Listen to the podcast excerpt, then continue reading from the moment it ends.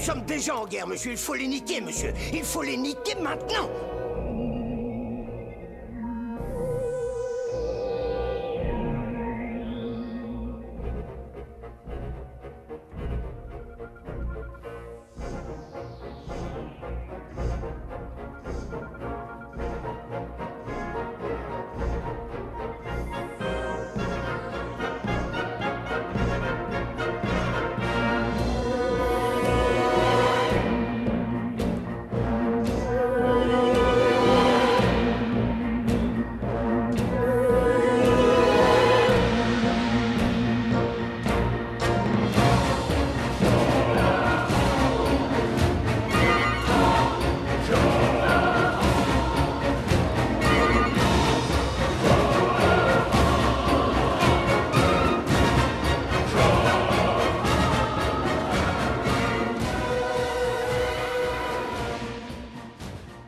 Salut à tous et bienvenue dans ce cinquième numéro du Lemon Adaptation Club, le podcast consacré aux adaptations en tout genre. Il fait aujourd'hui environ 36 degrés sur Paris, il fait très chaud et mes invités aussi sont très très chauds pour parler de Mars Attacks, un film de Tim Burton sorti en 1996 et qui est l'adaptation d'un jeu de cartes sorti en 1955 et qui s'appelle également Mars Attacks. Donc avec moi pour en parler aujourd'hui, j'accueille Corentin. Salut. Euh, tu es toujours projectionniste Toujours. Tu es toujours euh, rédacteur pour le réseau Arts Comics Blog 9e Marseille Fantasy. Non, on m'a licencié euh, pour tenir une promesse de crowdfunding. Et bah félicitations. hein, Du coup, je suis au chômage. Si quelqu'un m'entend, euh, envoyez-moi un- une offre d'emploi. Et c'est toi aussi qui m'as donc parlé du fait que Mars Attacks était à la base un jeu de cartes. Donc c'est un peu à toi qu'on doit ce- cet épisode. C'est formidable ça. C'est génial. Oui, c'est vrai, c'est moi. Avec moi également aujourd'hui, je reçois Florian. Tu es journaliste ciné-série pour euh, Hirokimarama, Les Écrans Fantastiques. Et on Les- te retrouve sur Twitter. Les écrans terribles. Les écrans euh, terribles, pardon. Dédicace, dédicace aux écrans, euh, dédicace à l'écran fantastique. Euh, dédicace à tous les écrans. Exactement. Dédicace à tous les écrans. Dédicace, au festival Tous écrans de, de Genève également. Bonjour à tous. Bonjour. Donc tu es également Lord of, Lord of Noise sur Twitter. Tu fais les meilleures blagues pourries de ce réseau et je t'en félicite. Merci, merci. Je, je précipite mieux les réseaux sociaux dans leur déchéance naturelle. Et enfin, on a Maximilien, tu es journaliste pour Allociné. Exactement, bonjour. Bonjour.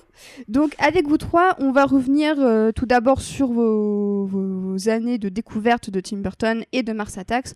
Ensuite, on parlera un peu de la jeunesse du jeu de cartes et comment Tim Burton l'a adapté. Et on reviendra sur son héritage quasiment, euh, on va dire, bientôt 25 ans plus tard, que le temps passe vite.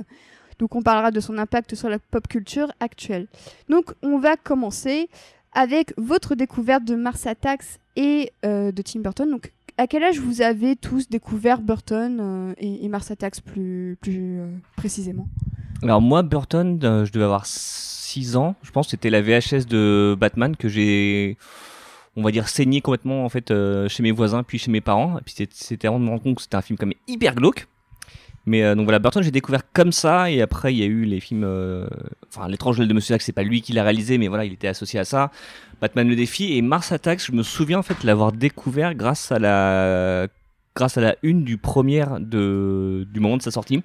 Ouais, c'était euh, qui était euh, rouge rose en fait, t'avais Burton et Lisa Marie donc qui était sa compagne à l'époque et qui joue euh, brièvement dans le film qui en fait qui était terrifié par-dessus un écran et en fait derrière il y avait le Martien de Mars Attacks donc j'ai découvert que c'était son nouveau film qui sortait.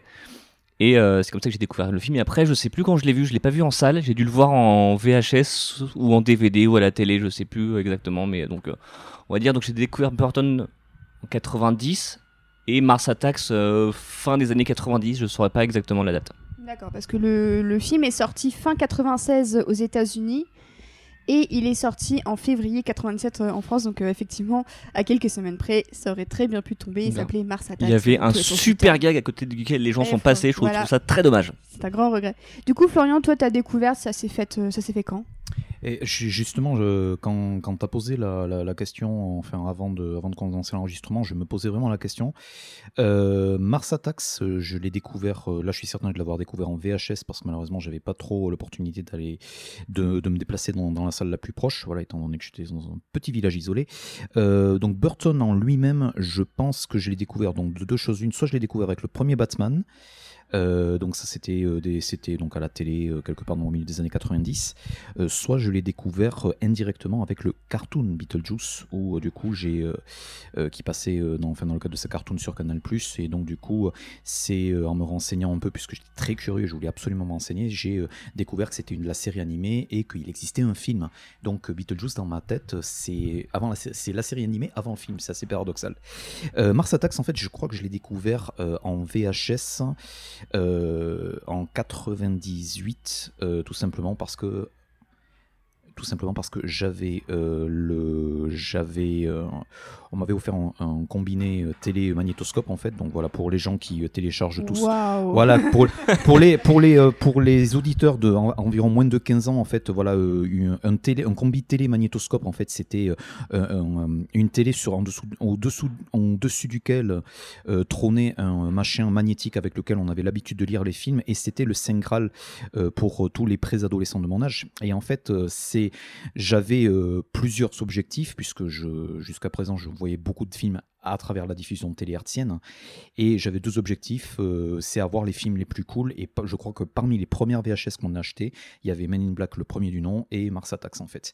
Et j'étais, euh, euh, enfin, enfin, dingue du film parce que euh, j'adorais totalement l'humour. Je je je pensais que c'était un, des films avec l'humour le plus bizarre et quirky qui m'a été de- donné de découvrir.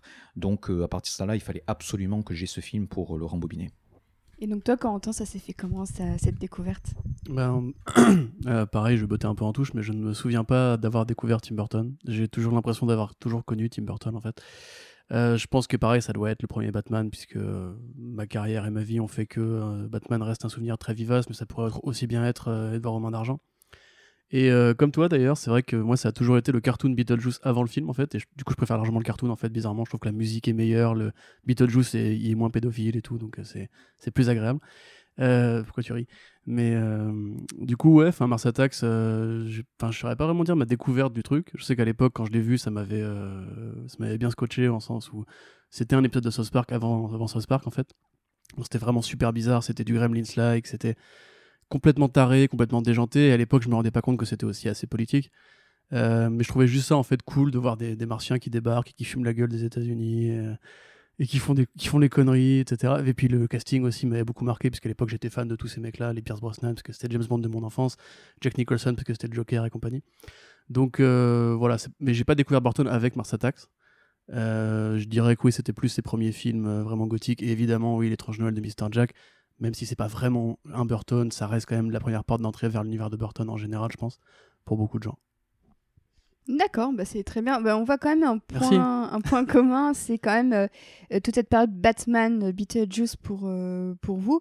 Est-ce que pour vous, le Burton des années 90, c'est peut-être le- le- la meilleure période de Burton avec euh, tout ce qu'il a fait euh? Ah bah entre Beetlejuice, on va dire entre Beetlejuice et, euh, et Sleepy Hollow, il est quand même sur un home run qui est assez hallucinant de euh, ses 12 ans et je pense qu'il n'y a pas une seule faute de, il y a pas une seule faute. C'est-à-dire que t'as- t'as Beetlejuice, t'as les deux Batman, Edouard Main d'argent, Ed Wood, Mars Attacks, Sleepy Hollow et donc l'étrange Noël de Monsieur Jack auquel il a grandement participé. Non, le mec c'était euh, c'était le roi d'Hollywood à l'époque. Et C'était le roi de la Warner aussi. Il avait une très grande collaboration Ah oui. avec la Warner, qu'il avait quand même fait revenir euh, avec des yeux de chat pour, euh, le- pour carrément leur dire Viens, on fait Batman le de défi, t'auras Catwoman et t'auras le, le pingouin. Avant de lui dire, bah finalement, les, gens, les enfants ont eu peur, on va demander à Joel Schumacher de faire le 3. Voilà. Mais on va te laisser le produire.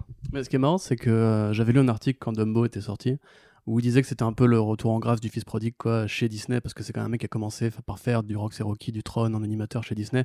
Et quand vous voyez le film Ed Wood, où vous voyez ce mec qui va de studio en studio avec ses idées bizarres et qui n'arrive pas à faire valider ses projets, c'est vraiment très biographique pour Burton qui a dû avoir ses projets de films d'aliens, de, mon- de monstres et compagnie à vendre à une boîte qui voulait quand même faire parler des renards et des, des chiens de garde ensemble, tu vois. Du coup, forcément, euh, tu te dis que le mec, à une époque, en fait, incarnait une sorte d'esprit un peu rebelle, justement, dans les années 90. Et il y a vraiment un côté contestataire, il y a vraiment un côté, enfin, très hommage à un vieux film de série B, enfin, comme ce que Tarantino fait plus tard, en fait. C'est vraiment genre l'hommage à ces vieux films de genre, à ces vieux codes, aussi à la littérature fantastique et gothique et compagnie. Euh, pour moi, oui, à une époque, c'était cool entre guillemets d'aimer Tim Burton. Ça allait beaucoup moins devenu au sens où après, en fait, il s'est, retrouvé piégé dans une marque, on va dire.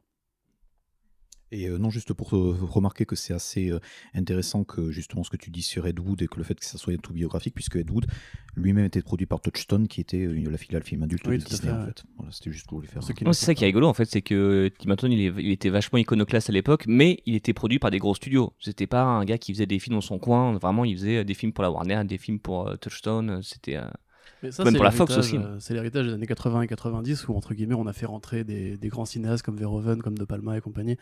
Et ces mecs-là, après, ont révolutionné euh, la façon dont on voit aujourd'hui les films de licence. C'est vrai qu'on a beaucoup de mal à se dire quand même que Tim Burton, qui est le mec qui a fait Alice au Pays des Merveilles et qui a du coup lancé toute cette vague de, de remake live action, de Disney avec son milliard de dollars de recettes, à une époque, en fait, vraiment, c'était, oui, c'était un de ces cinéastes qui arrivait à faire produire des films à gros budget, qui fonctionnaient, qui devenaient cultes, même pour les enfants, du coup. Et euh, qu'en fait, c'était des films relativement violents, c'est des films où il y avait un propos, où il y avait une réflexion sur l'artiste, l'homme, euh, un peu à la marge de la société.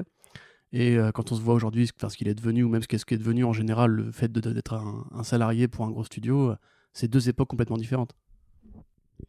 Euh, et donc, Mars Attack, c'est quoi votre premier, vraiment, votre souvenir? Est-ce que vous avez eu peur? Est-ce que. Parce que moi, je. je... Les Amaris ma, ma, costume. ma dé- ma découverte de Mars Attack, c'est que vraiment, j'étais tellement traumatisée par les aliens que j'avais 5 ans lorsqu'il a commencé à. Oui, je devais avoir 5-6 ans quand il a commencé à passer à la télé. Et rien que la photo des petits aliens dans le télé 7 jours de mes parents me faisait hurler et pleurer de peur. Au point que je jetais le magazine à l'autre bout de la pièce. Et donc pour moi, Mars Attack, c'est quand même un gros traumatisme d'enfance que je revois aujourd'hui avec plaisir. Mais il y a- pour l'avoir revu avec Corentin encore jeudi, il y avait des moments où j'étais pas bien, où je me cachais les yeux parce qu'il il provoquait quelque chose en moi de, de très flippant. Est-ce que vous aussi, ça, ça vous l'a fait ce- Parce que le design des aliens ne laisse vraiment pas indifférent euh, dans le film. en Alors cas? à l'époque, non, étrangement, parce que je trouve, enfin, ça, ça me paraissait surtout rigolo. Même si quand tu vois l'affiche, il y a quand même la tête de Sarah Jessica Parker sur, euh, sur un corps de chien, donc ça, ça interpelle un petit peu. Et- sur le sur l'édition de ma vieille édition. Que Mais ouais, c'est ça, en fait. Et en le, re- en le revoyant vraiment, On il y a, l'a- il y a ouais. quelques heures juste avant le podcast, en fait, il y a un truc que j'ai trouvé hyper angoissant, c'est la démarche de Lisa Marie, donc qui joue le- l'extraterrestre infiltré. C'est-à-dire qu'en fait, elle est filmée, on sent qu'elle flotte au sol, et en même temps, elle a une démarche comme si elle courait. Ça a un rendu qui est très très étrange. Et vraiment, Ouais. c'est le peut-être le pro- la première fois que le film m'a angoissé. Alors Ah que voilà, je l'ai vu plusieurs fois et euh, je me suis dit, putain, c'est- en fait, c'est c'est bien. C'est un peu comme quand je disais tout à l'heure, j'ai vu Batman mille fois avant de me rendre compte que c'était glauque. Bah, c'est un peu pareil sur Mars Attacks. En fait, je l'ai vu plein de fois, puis je me, je me dis, Ah, il y a un truc qui fait peur comme dans ce, dans ce film. Ouais, puis il y a un côté dans ce personnage euh, très fantomatique. euh, Il y a un côté, en fait, le regard, moi, qui m'évoque un peu aujourd'hui la quatrième dimension que j'ai vue, du coup, entre temps, avec ces personnages qui, justement, sont très expressifs au niveau du regard, qui sont plus monstrueux dans le, décalage entre le réel et, euh, et le fantastique. Et effectivement, en fait, ils me font plus peur que les aliens qui, eux-mêmes, en fait, pour moi, sont des gremlins. Quand j'étais petit, je les trouvais juste marrants, au sens où je voulais les goodies Mars Attacks et compagnie. Mais bon, après, moi, j'ai vu euh, Les Dents de la Mer quand j'avais 7 ans, donc forcément, je suis peut-être un peu un cas à part, mais euh, ça me faisait pas peur du tout, vraiment. Genre, à part effectivement cette scène-là qui était angoissante et même, on peut dire un petit peu, euh, enfin, je vais pas dire érotique, tu vois, mais il y avait un côté un peu du- de la femme monstre euh, désirable. et femme compagnie. fatale, Voilà, la femme fatale. Et dont les critères physiques, les extraterrestres pensent que ces critères physiques sont euh, à l'image de la femme qui est sur Terre avec, euh, avec la poitrine, avec les cheveux et, et la robe magnifique. Ouais, parce qu'on les, C'est voit- vrai on les voit lire un. Playboy à un moment, et voilà, ça. ça Ouais. les a marqués. C'est c'est un, un foreshadowing justement de cette. Et puis à la fois, c'est aussi, enfin, vu que c'est la femme de Tim Burton, tu peux dire aussi que lui projette ses propres, euh, ses Aussi, propres ouais. visions de Oui, la femme parfaite à ce moment-là. Bah, tu en vois. fait, les rôles de Lisa Marie chez Tim Burton, il y a toujours quelque chose d'assez euh, Oui. d'assez iconique. hein. C'est un Bon, pas fétichiste, mais mais il y a elle quelque chose un peu s'envole du dans, fétiche. dans Sleepy Hollow, euh, elle joue une euh, elle Vampira euh, dans Ed Vampira Wood, dans, dans Ed Wood. À chaque fois, il y a quelque chose, euh, tu sens quoi, il est amoureux quand même. Mm, tout à fait. Il la filme très bien. Bah, c'est comme après avec Helena Bonham Carter. Il a commencé, en fait, je trouve dans la planète des singes, elle est un singe, mais je trouve qu'il la filme d'une manière très spéciale, même si elle est un singe. Tu sens qu'il y a déjà quelque chose de son regard qui est posé sur elle, euh, Bah, de assez toute façon, c'est- elle le meilleur personnage du film, donc je Ah pense oui, que ça vient de là, clairement. Ah oui, clairement aussi. Ouais, Enfin, est-ce qu'on va parler de la planète des singes aujourd'hui?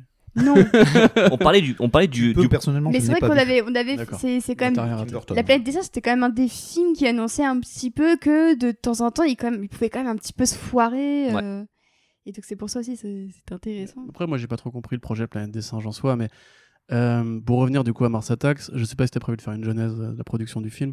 Euh, bah, si t'as des infos, n'hésite pas à Bah, les donner. enfin, oui, enfin, les infos, c'est Wikipédia, il n'y a pas spécialement de grand chose de tu très notre inédit. wiki, Wikipédia. Non, mais ici, on a, on a des infos sur Reggie et, et les Bloods et les Cribs, hein, donc on va en parlera tout à voilà, oui.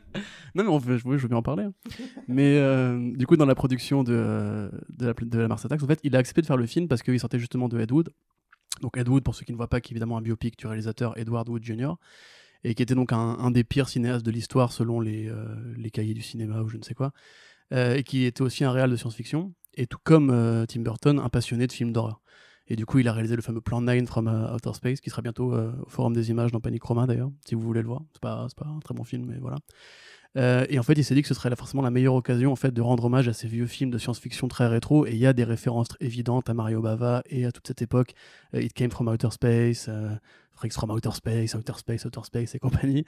Et du coup, c'est pour ça qu'il a accepté. Et en fait, tu sens que lui-même, probablement que le studio aurait préféré faire un blockbuster plus calme, euh, plus sage que ce qu'il a proposé au final, qui est quand même très cartoon, très bariolé. D'accord. Voilà. Et en parlant de Mario euh, Bava, on peut aussi euh, parler de son caméo. Oui, tout à fait. Son caméo euh, Oui, donc, avec Bava, son nom dans, Réalisateur de. La planète des vampires, effectivement, un, un des grands cinéastes de films d'horreur italiens. Et qui, euh, est- qui est un des réalisateurs préférés, je crois, de Nicolas Winding Refn, qui adore La Mm. planète des vampires et qui, qui avait euh, contribué, je crois, à sa ressortie. Donc, euh, c'est c'est un, un cinéaste qui a influencé beaucoup de gens. Et donc, euh, Mario Bava, effectivement, euh, il donne son, son nom au directeur du, du casino dans lequel travaillent euh, plusieurs personnages de Mars Attacks. Le Ouais. boxeur. Celui, celui qui, qui, qui, qui, qui défonce, boxe, qui, voilà. qui boxe et qui veut retrouver Pam Grier parce qui que... rouillave euh, une troupe de Ah, martiens à la main. C'est ça. Ouais, parce que franchement, euh, t'es t'es le mec de Pam Grier et tu veux rentrer chez toi voir ta femme et tes gosses. Je trouve ça on peut plus, euh, on peut plus normal. Euh, donc on va passer oui à la genèse euh, bah, des cartes. Donc c'est un jeu de, cartes.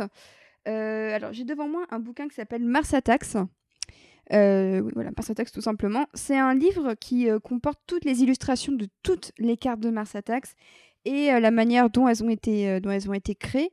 C'est un bouquin très intéressant puisqu'on apprend notamment dans l'introduction que euh, les cartes ont failli s'appeler Attack from Space, mais que le titre avait été changé en Mars Attacks pour donner un côté un peu plus dramatique et spectaculaire à l'ensemble.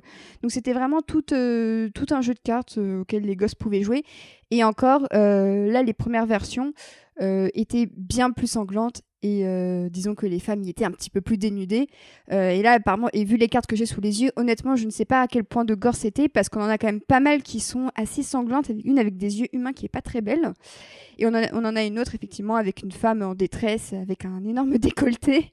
Donc c'était vraiment le, voilà, un jeu très pulp dans les, années, euh, dans les années 50, donc sorti en 55. Mhm. Euh, juste, euh, parce que c'est mon côté euh, fan de comics, excusez-moi. hein. Mais euh, ces designs, en fait, ont été co-créés par le fameux Hollywood. Tout à fait. Hollywood, un, un immense encreur et une figure culte de la culture comics, avec Ditko Frazetta, etc. C'est un des grands contributeurs de EC Comics, donc les comics eerie, les comics creepy, les grands comics d'horreur des années 50, qui ont lancé le fameux débat sur la censure des comics à l'époque avec le Comics Code Authority. Et donc, effectivement, en fait, il faut savoir que dans les années 50, il y avait euh, tout un mouvement en fait de la bande dessinée d'horreur qui allait parfois assez loin. On a tous en tête l'image de la femme avec la tête coupée qui a fait débat au Sénat et compagnie. Et euh, du coup, bah, Hollywood, qui était donc une légende qui a souvent dit que s'il avait pu euh, savoir ce qu'il attendait dans l'industrie, il serait coupé les mains pour pas avoir devoir travailler comme artiste. Mais c'est intéressant de savoir qu'il y a donc une paternité de ce- cet immense génie que les fans de comics connaissent bien sur Mars Attack. Voilà, l'un des créateurs, c'est aussi Len Brown qui signe donc euh, la, la, la préface. Euh, donc Mars Attacks a vraiment traversé toutes euh, les décennies. Euh, Burton en était extrêmement fan. Et si vous avez l'occasion de jeter un coup d'œil aux cartes, euh, les designs sont extrêmement fidèles. Vraiment, c'est assez bluffant. Euh, je sais, je pense vraiment qu'il n'aurait pas pu faire plus fidèle. Et, et, et enfin, je c'est enfin comme voilà, j'étais au courant que tu avais acheté ce livre en fait, c'est que je, je regardais le film. Je veux, je voulais vraiment savoir un truc, c'est euh, qu'est-ce que tu as appris, euh, genre euh, plus ou moins narrativement euh, en lisant le livre, et surtout en fait, est-ce que la manière dont les humains euh, arrivent à vaincre les Martiens en fait se retrouve dans le jeu de cartes? Alors, il y a c'est pas vraiment une histoire en fait, c'est plus des cartes qui décrivent des situations par-ci, par-là. Ah ok, c'est des, comme des sketchs en fait, c'est Ouais. une espèce de mini sketch. C'est ça, et en fait tu te l'échanges, donc euh, tu... il y a des attaques d'aliens où chacun ils ont des armes différentes, et en fait tu peux t'échanger tout, tout, tout ce qui est attaque, tout ce qui est monstre et tout. C'est moins narratif qu'on pourrait le croire, mine de rien. Ouais, Oui. c'est un, c'est un peu comme les cartes vintage de Captain America. Ou Oui, clairement. C'est des cartes de vraiment, c'est vraiment des, euh. des- situations qui sont ancrées avec beaucoup de talent parce que les cartes sont vraiment magnifiques. Euh, c'est vraiment des cartes, c'est vraiment des situations genre ah il y a un alien qui attaque une meuf, oh c'est un alien qui se bat contre un militaire. C'est vraiment de- de- des situations et en fait bah, tu, tu te les échangeais. Mais pour ceux qui voient, c'est pas un jeu de cartes où on joue genre euh, je mets mon vaisseau spatial en A1 et je te tire sur la ça. gueule avec ton, ton pentagone. C'est- C'est pas Pokémon où t'as Pourtant, des ce euh. pas. Pokémon tu as des combats et où chacun tu mets une carte pour euh, avoir des monstres ou quoi. C'est euh, plus des, des petites situations avec des, des designs vraiment. euh, genre là, on a. Je vais vous décrire un peu les cartes. C'est genre No Escape où c'est un alien qui, genre, euh, a une meuf dans ses bras parce qu'il va la kidnapper. Ce qui renvoie un petit peu à Sarah Jessica Parker qui se fait euh, kidnapper par les aliens euh, dans, dans le film. On a euh, The Scrubbers où on, on voit les aliens vraiment avec des lance-flammes et tout. On a un alien euh, qui a des, des yeux humains donc, euh, avec ses soucoupes derrière. Donc on voit bien aussi que le design des soucoupes est, ouais, il fait une belle collection, hein, c'est assez belle étrange. collection de, de yeux. Et la dernière où cette fois le design s'éloigne un petit peu plus. Et où il a une boule de, de cristal pour le master plan. Donc, euh, est-ce que la boule ouais. de cristal fait référence à la boule dans laquelle il regarde euh, Bah, ça l'univers pourrait. ça- humain, en euh, fait, non, c'est la, c'est la Terre qui est dans la, dans la ouais, main. en ouais, fait. c'est la Terre. ça. C'est la Terre. Mais on ouais. dirait, on dit, et en même temps, il est en train de planter un couteau dedans, donc il est en train C'est de, de la, la saigner. Mais on, on dirait un peu le boss de fin, quand même. De... C'est-à-dire qu'en fait, c'est le ouais. martien, le super martien de, C'est le, c'est le martien suprême, c'est le, Moi, c'est je le pense master. que tu peux broder euh, une Moi, ça me rappelle les, les jaquettes de, de compil techno des années 90, genre Thunderdome. c'est Grave. en plus. Ouais, ou du, du Iron Maiden remixé, euh, un peu bizarre. Mais il faut savoir que du coup, le jeu Mars Attacks, donc qui a pas forcément bien passé après les années 60, euh, c'est devenu une franchise culte aussi grâce au, euh, grâce au film. Ouais. Et ils ont en fait fait plusieurs reboots de cet univers-là. C'est-à-dire qu'ils ont ressorti des jeux de cartes en 2012 et en 2015. Et ils ont... jeu de cartes en fait qui reprend le même principe, c'est-à-dire donc avec des dinosaures à la place des, des aliens.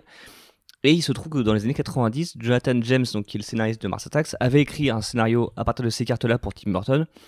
Mais ils se sont rendus compte tous les deux que le résultat serait trop proche de Jurassic Park, et en sachant, ça c'est la deuxième anecdote rigolote, que Tim Burton aurait pu réaliser Jurassic Park à l'époque, parce que quand tous les studios se sont battus pour les droits du roman de Michael Crichton, en fait, chacun avait son poulain. Donc, Universal, c'était Spielberg. Et si jamais la Warner avait eu les droits de Jurassic Park, c'était pour Tim Burton.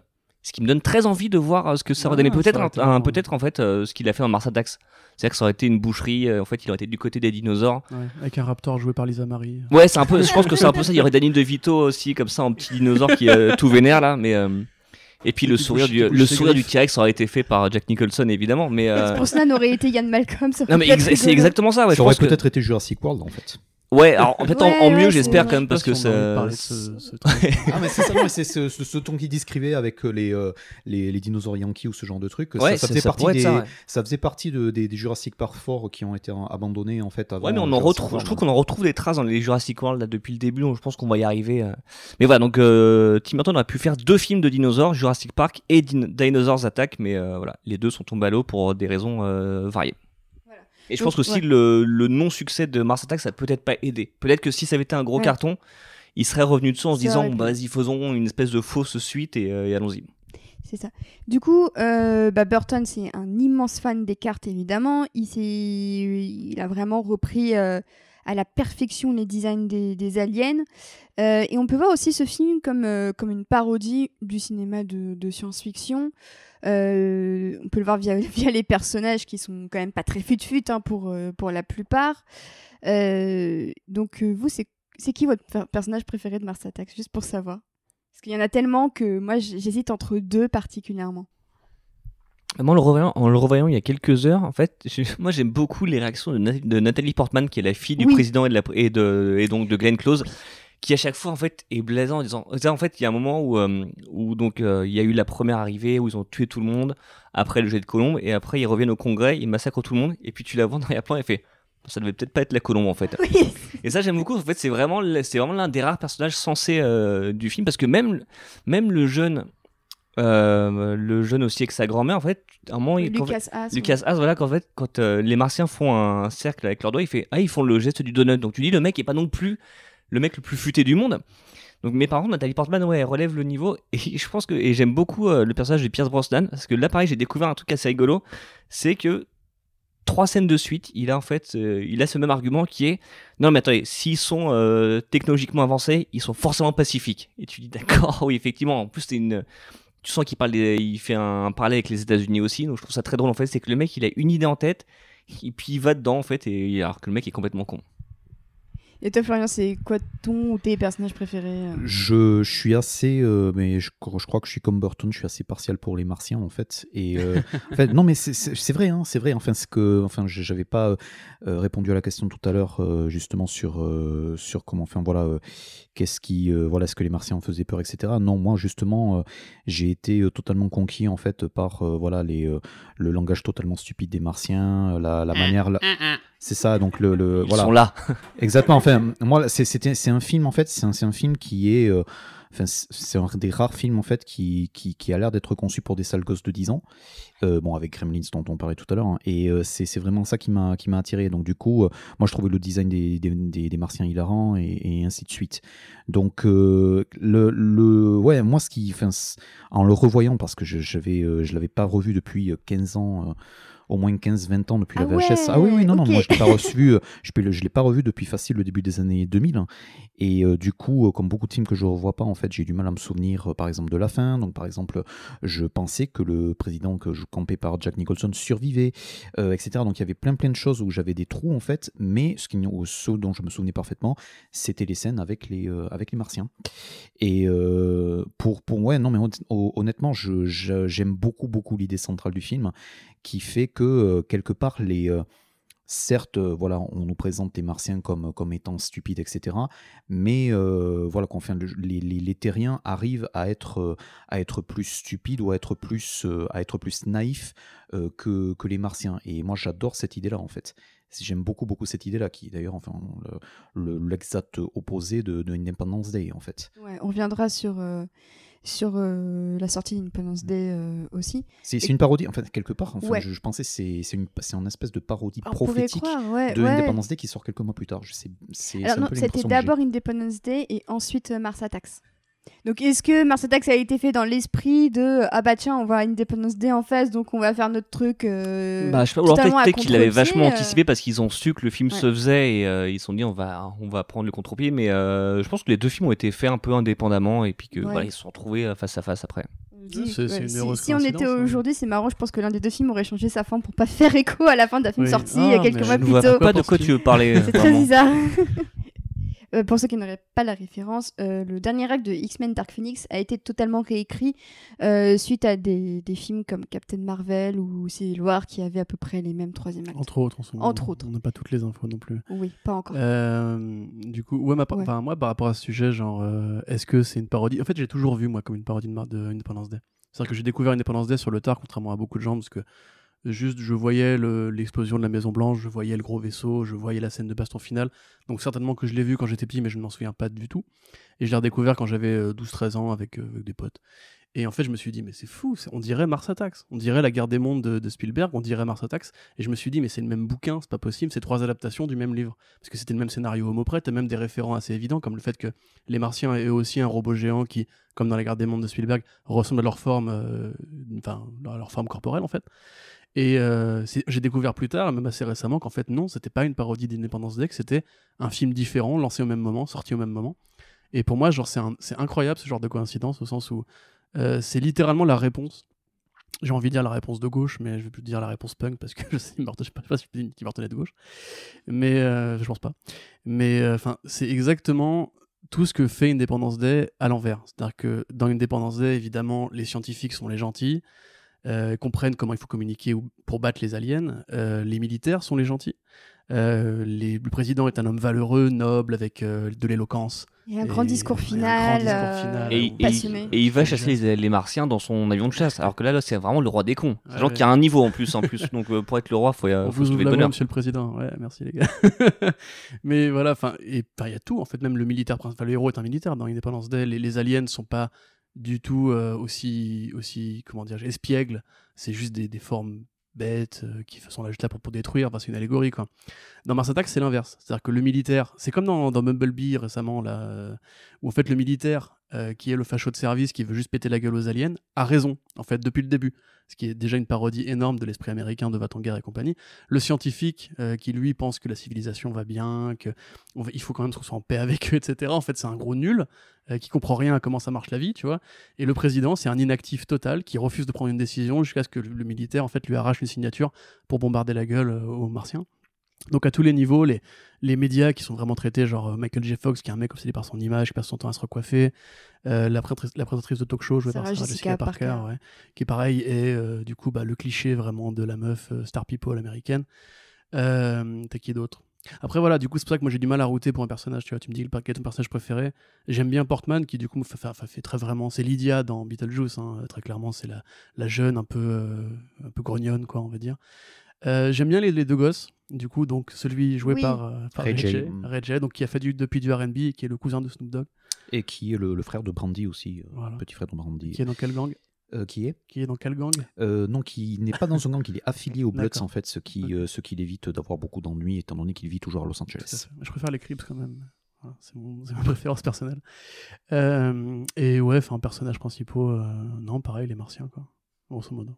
Moi j'aime beaucoup le, le personnage de Jim Brown en fait, et c'est celui que j'avais parfaitement oublié, et j'avais oublié justement euh, donc la fameuse scène de, de, de gros coups de poing dans la gueule des, des Ah, Martiens et le, retour, le totalement hé- héroïque. Quelque part c'est c'est c'est peut-être le c'est peut-être les points le un des seuls points communs qu'il a avec Independence Day, cette espèce de, de Je pète, retour un, de héros. je pète un Martien à la main avec, euh, avec mes gros poings. Ouais, ouais, ouais, c'est bon.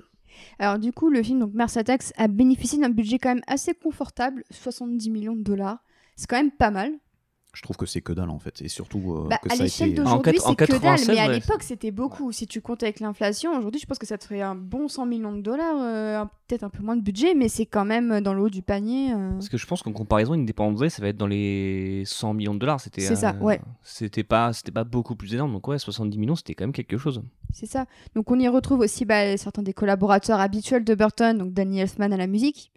On y Extra, retrouve... extraordinaire ce score. hein. Exactement. un de ses meilleurs, On y retrouve Colin. Atwood au costume. Et alors, euh, franchement, la, la robe de Lisa Marie, honnêtement, ça a été un de mes premiers euh, coups de foudre euh, de costume. Mais, mais vraiment, parce que je trouvais que ça- cette robe, ça, ses, ses cheveux, enfin, c'était tellement euh, beau. C'était étrange, mais beau. Et je trouve que c'est un des costumes les plus iconiques de la carrière de, de Burton. C'est vraiment cette robe et cette perruque. Est-ce qu'elle est compatible Pride Month? Comment? Est-ce qu'elle est compatible Pride Month cette robe? Oui.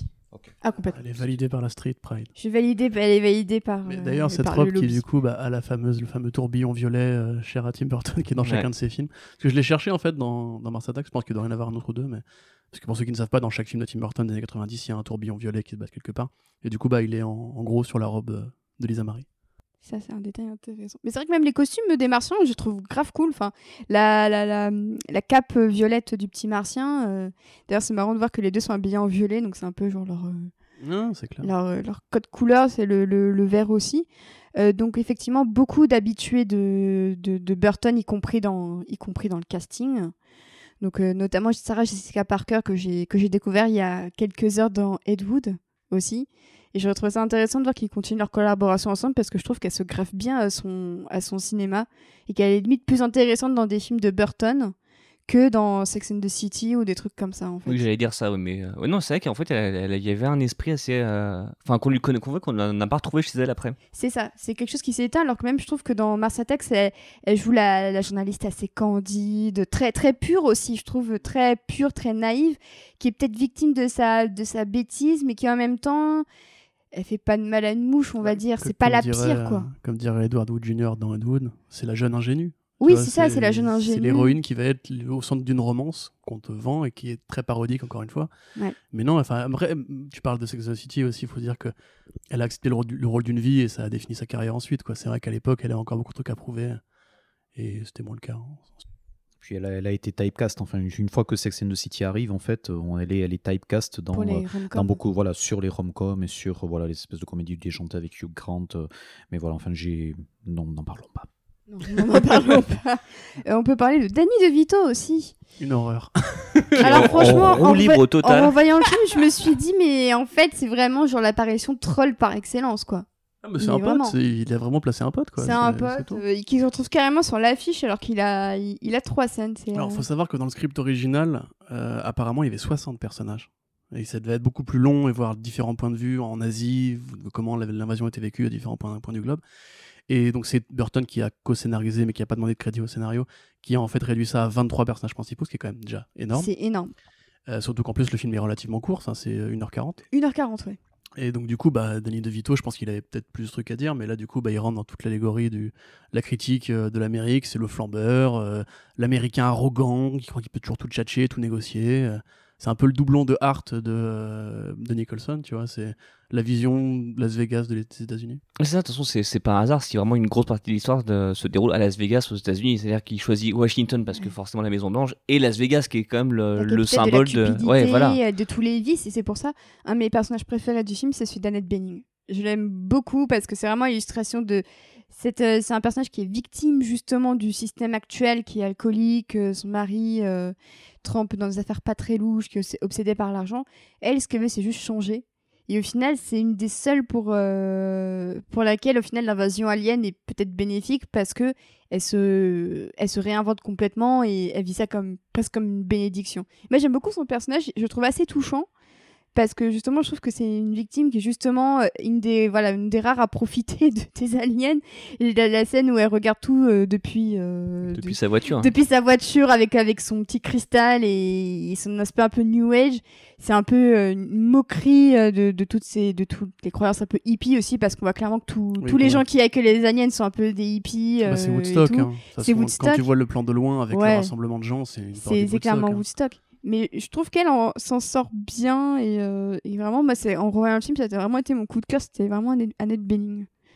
C'est assez marrant parce que ça, enfin, euh, Mars Attacks, enfin, enfin, le, surtout le casting de Mars Attacks en fait montre le- l'espèce de, de, enfin, de, de, de démesure du milieu des années 90 où en fait pour un projet qui quelque part même, en- même en le revoyant est aussi déjanté en fait ils ont quand même réussi à euh, amener euh, tout ce monde là et euh, voilà enfin et surtout quelqu'un comme Jack Nicholson qui est connu et même réputé pour être extrêmement difficile, même euh, voilà dans ces années-là, et jusqu'à ce qu'il euh, il, euh, il fasse son retrait, euh, enfin quelques une quinzaine d'années plus tard. Mais c'est voilà le fait d'amener Jen- Jack Nicholson, Glenn Close, et d'avoir cet ensemble movie euh, quelque part, voilà qui est qui est en cast carrément supérieur à tout ce qui peut se faire en, enfin à Independence Day, à bon Twister après euh, et encore, enfin voilà, désolé pour Ellen Hunt, hein, mais voilà. Mais c'est vrai qu'on a l'impression que tous, ils s'amusent comme des petits fous. Mm. Et que même Pierce Brosnan, on, sent qu'il kiffe un petit peu euh, jouer ce rôle un petit peu Le de truc gros comme une sur la maison. gamme, mais qui en fait est complètement con. On sent qu'il adore jouer avec cette image, surtout qu'il était en plein James Bond. Le truc gros comme une maison, Jack Nicholson a un double rôle. Oui, et Ouais, non voilà. seulement ça, Oui, et je l'avais oublié. J'ai Oui, mis oui, oui. 20 minutes à, à- à reconnaître, mais c'est le même mec. Et c'est quand- vraiment quand il a commencé à sourire et que j'ai vu ce sourire canardier, j'ai Ouais, c'est le même mec. J'avais eu le doute et en fait, Ouais. euh, j'ai Moi, vu moi, son je crois que je l'avais jamais su avant qu'on le revoie. euh, Ah ouais trois jours. Ouais, Moi, je crois, jure, moi, je crois que la première fois, je l'avais pas su. Et après, la deuxième, après, on, on me l'avait dit, j'avais regardé, en fait, et euh, même, même quand tu le sais, en fait, il y, a- il y a un moment, il enlève sa perruque, et là, tu vois vraiment qu'il y a quasiment plus de, de déguisement, et tu te dis, d'accord, c'est vraiment Jack Nicholson. Après, en VF, il a pas la même, la même voix du coup. Ouais, mais c'est vrai qu'il arrive à le convaincre de prendre deux rôles dans un même, dans un même film, mais, euh, mais c'est ça, en fait, tout à l'heure, tu parlais de, de genre de film pour un. d'un- Tu disais, on a l'impression que c'est un gamin de 10 ans qui s'amuse. C'est vraiment ça le film, c'est vraiment un film de sale gosse qui en plus on lui a donné comme jouet Jack Nicholson, Glenn Close, Pierce Brosnan, Eddie DeVito. En fait, il les prend, il les écrase comme ça, il s'amuse, euh, il marche dessus. euh, Comme, ah bah, comme Godzilla, on voit une référence à un, un extrait Oui. de Godzilla. En fait, Tim Burton, c'est pareil, en fait, c'est qu'il a, il a ses petits jouets, puis il marche dessus comme ça, comme un gamin. En fait, il s'éclate, c'est le truc qu'il a toujours rêvé de faire. Et là, on lui a donné beaucoup d'argent et beaucoup de stars pour le faire. Du coup, et c'est pour ça que tout à l'heure tu posais la question euh, quel est ton personnage préféré? Alors je pense qu'effectivement. C'est euh, pas Godzilla. hein. Non, non, mais en fait, je, je pensais du coup au personnage de Jim Brown qui, euh, en fait, t'as l'impression que c'est une sorte de, de revenge box euh, movie, qui est un- enfin un, un film à la Rocky qui est imbriqué dans Mars Attacks, tu vois, où le mec, tu sais, il dit qu'il a découvert Allah, qu'il boit plus, qu'il il est devenu hyper sain, hyper pur. C'est vrai que c'est c'est assez rare de voir un personnage musulman et qui soit euh, quand même correctement Ah oui. traité. Bah, c'est- quand à même. Oui, c'est quand même très euh, voilà et euh, c'est- c'est c'est vraiment très rare même dans le dans le cinéma actuel où il y a quasiment pas de personnages musulmans qui sont en tout cas du bon côté euh, Bien de la barrière Mais je pense que cette séquence-là, pour le coup, n'est pas le fruit de Burton, parce que enfin, le mec s'en sort à tous les niveaux, tu vois, il est bien, il est valeureux, il pète la gueule à 28 martiens à la main, et il rentre chez lui à la fin avec un plan de dos euh, très héroïque, donc c'est vraiment le American Hero normal, mais à part ça, tous les, pers- enfin, tous les personnages sont joués de manière très exubérante, comme tu disais, Glenn Close qui- et Jack Nicholson, qui sont quand même deux fortes têtes pour jouer des, des rôles de, de grande gueule, euh, hyper exubérantes et tout. C'est plus surprenant de la part de Nicholson parce que voilà, Close est aussi connu en Cruella d'enfer dans les Bien Cendres sûr. Dalmatiens Oui, live oui, action. oui. Mais du coup, Nicholson avait le Joker aussi un petit peu avant, tu vois. Il y avait ça, ouais, oui, c'est vrai. Et du coup, même Pierce Brosnan qui s'amuse avec sa pipe, tu vois. Enfin, tu sens qu'entre guillemets, c'est c'est tous Ah, des personnages génial. de cartoon. Ça pourrait être un dessin animé, ce film, en fait. T'as vraiment quasiment aucun personnage humain. Tom Jones qui se pointe à un moment donné. C'est génial. Bah, surtout que c'était l'époque où Tom Jones était, était, était ringard. Il était has-been, C'est ouais. ça, parce qu'après, il y a eu les années 2000 et après le, le, le remix par Mousti, là, mais sinon, avant, à cette époque-là, c'était quand même un gros has-been. De toute façon, quand tu finis sur une scène à Las Vegas dans un casino avec une veste Voilà, bleues, exactement. je pense que Le- t'es ringard. Le dernier plan du film, c'est quand même Tom Jones en fait qui commence à se dandiner avec un faucon, avec un un, faucon. aigle. Avec Le faucon qui se pointe sur son bras. Et mais- avec- C'est le dernier plan du film. Et avec un oiseau qui bouge la tête comme euh, en rythme avec la musique, c'est incroyable. C'est incroyable. Sans cette fin, c'est pareil, c'est la parodie ultime Bah oui. Happy end. euh, Et du coup, je sais plus où on en était. Life on the way. Mais euh, donc, euh, donc oui, ni- niveau. Oui. Non, non, ouais. Ah d'accord, excuse-moi. Euh, du coup, euh, bah, pour parler de, de la réception de Mars Attack, ça a été extrêmement mitigé. En tout cas aux États-Unis, où il s'est planté avec 30 millions de dollars. C'est pas beaucoup. C'est si- pas beau. Enfin, c'est quand même un film où on tue le président des États-Unis. Qui est un gros blaireau, en Qui plus, est un déjà. gros blaireau. Mais quelques mois Qui plus mérite la mort. Mais quelques mois plus tôt, on te fait la fiche d'Independence Day où tu vois euh, des aliens détruire la Maison Blanche qui explose. C'est ça qui est marrant en fait, c'est cette année-là en fait, tu vois que tu as vraiment eu l'alpha et l'oméga de cette vision justement très patriote des États-Unis.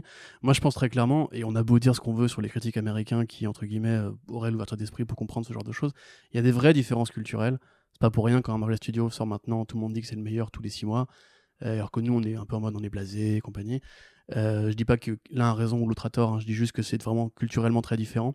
À mon avis, le film, du fait qu'il est profondément antipatriote, profondément punk, et qu'entre guillemets il insulte et son casting, et ses personnages, et sa vision de l'Amérique, et même en un sens sa vision du genre qu'il représente, puisque c'est une grosse parodie, mais qui s'est pas vendu comme une parodie. Si tu vois le film de loin, tu peux te dire que c'est un blockbuster avec des stars, des vraies vedettes, ILM aux effets spéciaux. En fait, quand tu quand arrives dans le film, tu peux être surpris par son côté parodique, et je pense que beaucoup de gens l'ont été. Si tu vois la critique de Roger Ebert, Ebert, c'est ce que Ebert, c'est ça. Roger Ebert, qui est un des plus, un des plus grands critiques ciné euh, américains, qui est décédé il y a quelques années. Ouais. Ah, Et c'est- euh, Je trouve que c'est l'un des rares en fait dont, le, Ouais. dont on connaît le nom plus que le média pour lequel il travaillait ou Ouais, plus que C'était pour le. Chicago. Times. ou Chicago. Tribune, je sais Ouais. plus C'était lequel, tu- mais c'était aussi l'émission de télé syndiquée Liberté Ouais. en fait. Oui. C'était surtout à la télé en fait. Ouais. Et euh, donc Robert Ebert qui avait dit euh, ouais je vois le côté parodique mais c'est pas assez drôle entre guillemets et t'as envie de dire bon après beaucoup de critiques on dit des conneries quand Ghostbusters est sorti tout le monde dit que c'était de la merde alors qu'en fait ça a très, bien traversé le temps mais t'as envie de dire que la preuve est faite aujourd'hui que non le film a compté le film a marché a trouvé son public euh, malgré ce que sa réception tu vois Il reste culte. Euh, mais c'est vrai que pour, euh, pour revenir par rapport au, au fait que c'était pas assez drôle, pour l'avoir revu, je trouve que c'est le film le plus drôle de Tim Burton. Peut-être parce que c'est celui où il se lâche le plus, où euh, il est le plus, peut-être son imagination est la plus débridée, euh, où il adapte aussi quelque chose qu'il aime beaucoup, et donc forcément, bah, quand c'est fait avec euh, autant d'amour, bah, je trouve que ça, ça fonctionne très bien. Et moi, personnellement, je trouve que c'est le film le plus drôle de Burton. Enfin, je me souvenais pas à quel point c'était aussi drôle. Parce que même Beetlejuice, qui en plus est circonscrit à une famille, donc tu te dis, voilà, c'est c'est peut-être ces personnages-là qui sont tous débiles. Là, c'est vraiment, tu disais, ils tapent sur l'Amérique, c'est vraiment ça, même, même Hollywood, parce que finalement, là, il a, il a les, parmi les plus gros stars de l'époque pour en faire des, des débiles profonds, pour les tuer euh, lamentablement, parce que Michael J. Fox, qui est l'une des stars du Ouais, film, il est là 5 minutes un Et c'est l'un des euh, premiers à mourir. il y a un donc, euh, body count de fou dans le Ouais, voilà, c'est ça. Et c'est vraiment, en fait, il a aucun respect pour euh, le- la notion de star. Parce que il y a ça aussi dans les films, euh, les films catastrophes. C'est très souvent un gros nom. Tu te dis, bah non, il va pas mourir parce que voilà, c'est euh, c'était l'acteur. Tu peux pas le faire mourir. Genre un Tom Cruise à une époque, tu pouvais pas le faire mourir parce que tu te disais, ça n'aurait pas de sens. Un Dwayne Johnson, par exemple, aussi, c'est aujourd'hui, maintenant, c'est ça. C'est que tu sais qu'il faut un happy end parce que sinon son public va pas aimer. Tim Burton, il s'en foutait. Et euh, c'est dommage que ça ait pas marché, mais je pense pas ouais, que il se soit autant lâché toute sa vie, même, même sur Beetlejuice, même il y a une scène que je trouve très drôle dans Pee-wee Big Adventure, qui est son premier film, qui est une commande.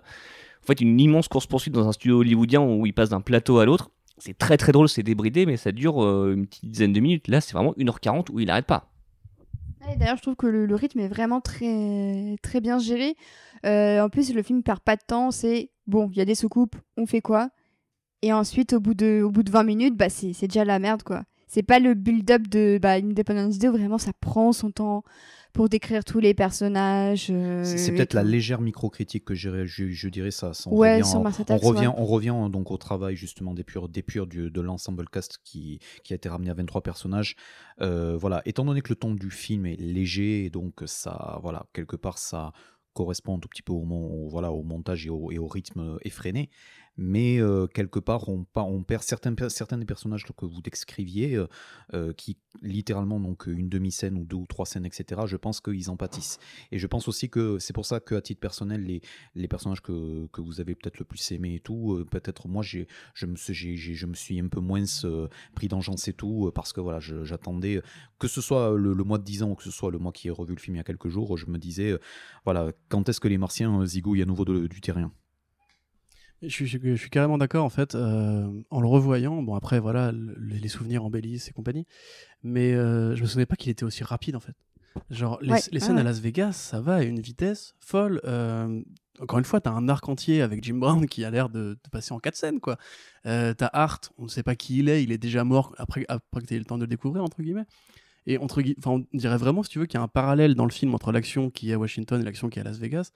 Danny DeVito, dans mon souvenir, il était plus présent que ça. Là, il a vraiment trois scènes. On peut compter 1, 2, 3, trois apparitions. Et dans les trois, il sert à rien d'ailleurs. Et enfin, quand je dis une scène, c'est on voit un plan sur le, le casino et il dit, on voit que c'est un flambeur et il fait Eh, les gars, je joue. Et et c'est là qu'il y a l'invasion et qu'en fait, tu vois que le mec est complètement dé- déconnecté.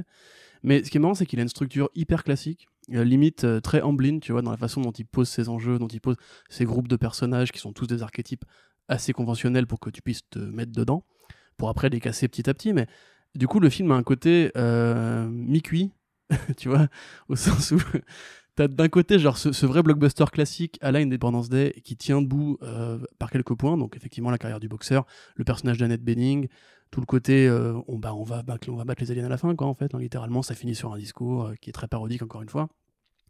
Et t'as ce côté vraiment, ouais, parodie, où en gros, dès que les Martiens arrivent, pour moi, c'est là que le film commence vraiment.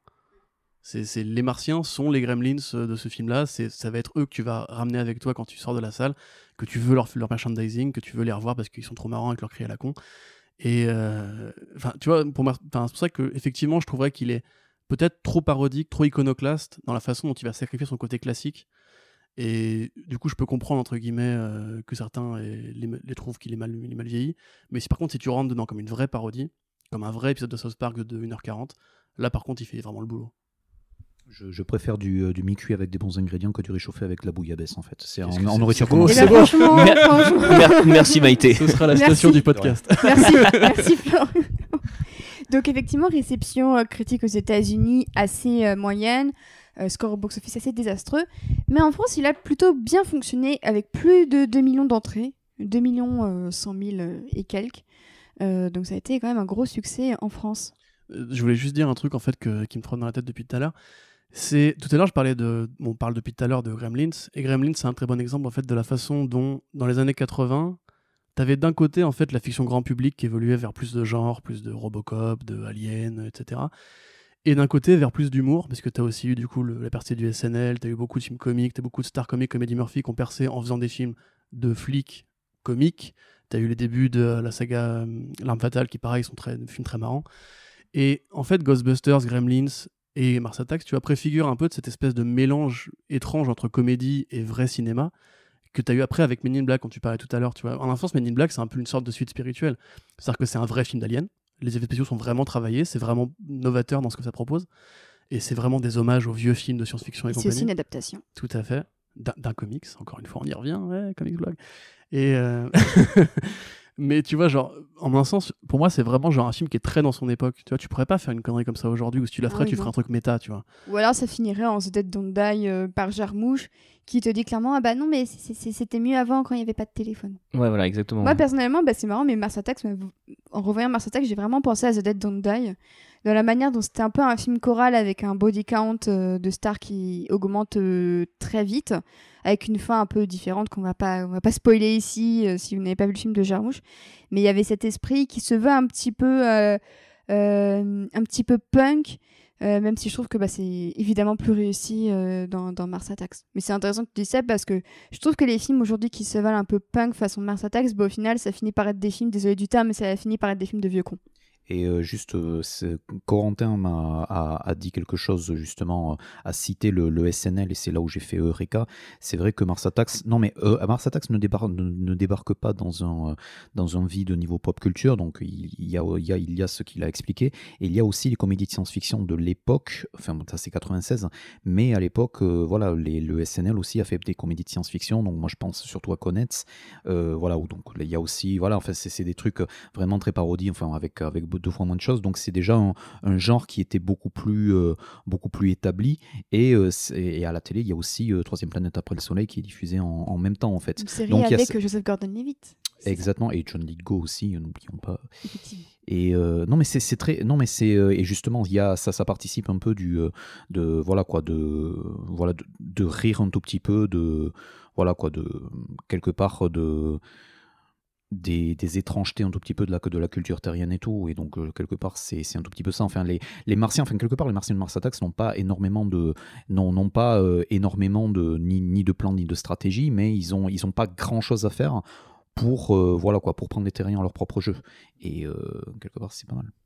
Et puis on parlait de Gremlins aussi, et le Mars Attacks il est sorti aux États-Unis mi-décembre 96, et je me demande s'il n'y a pas ça aussi. En fait, il a peut-être voulu se positionner comme un film de Noël à la Gremlins, sauf que les gens ont été moins réceptifs parce que déjà ça se passe pas à Noël.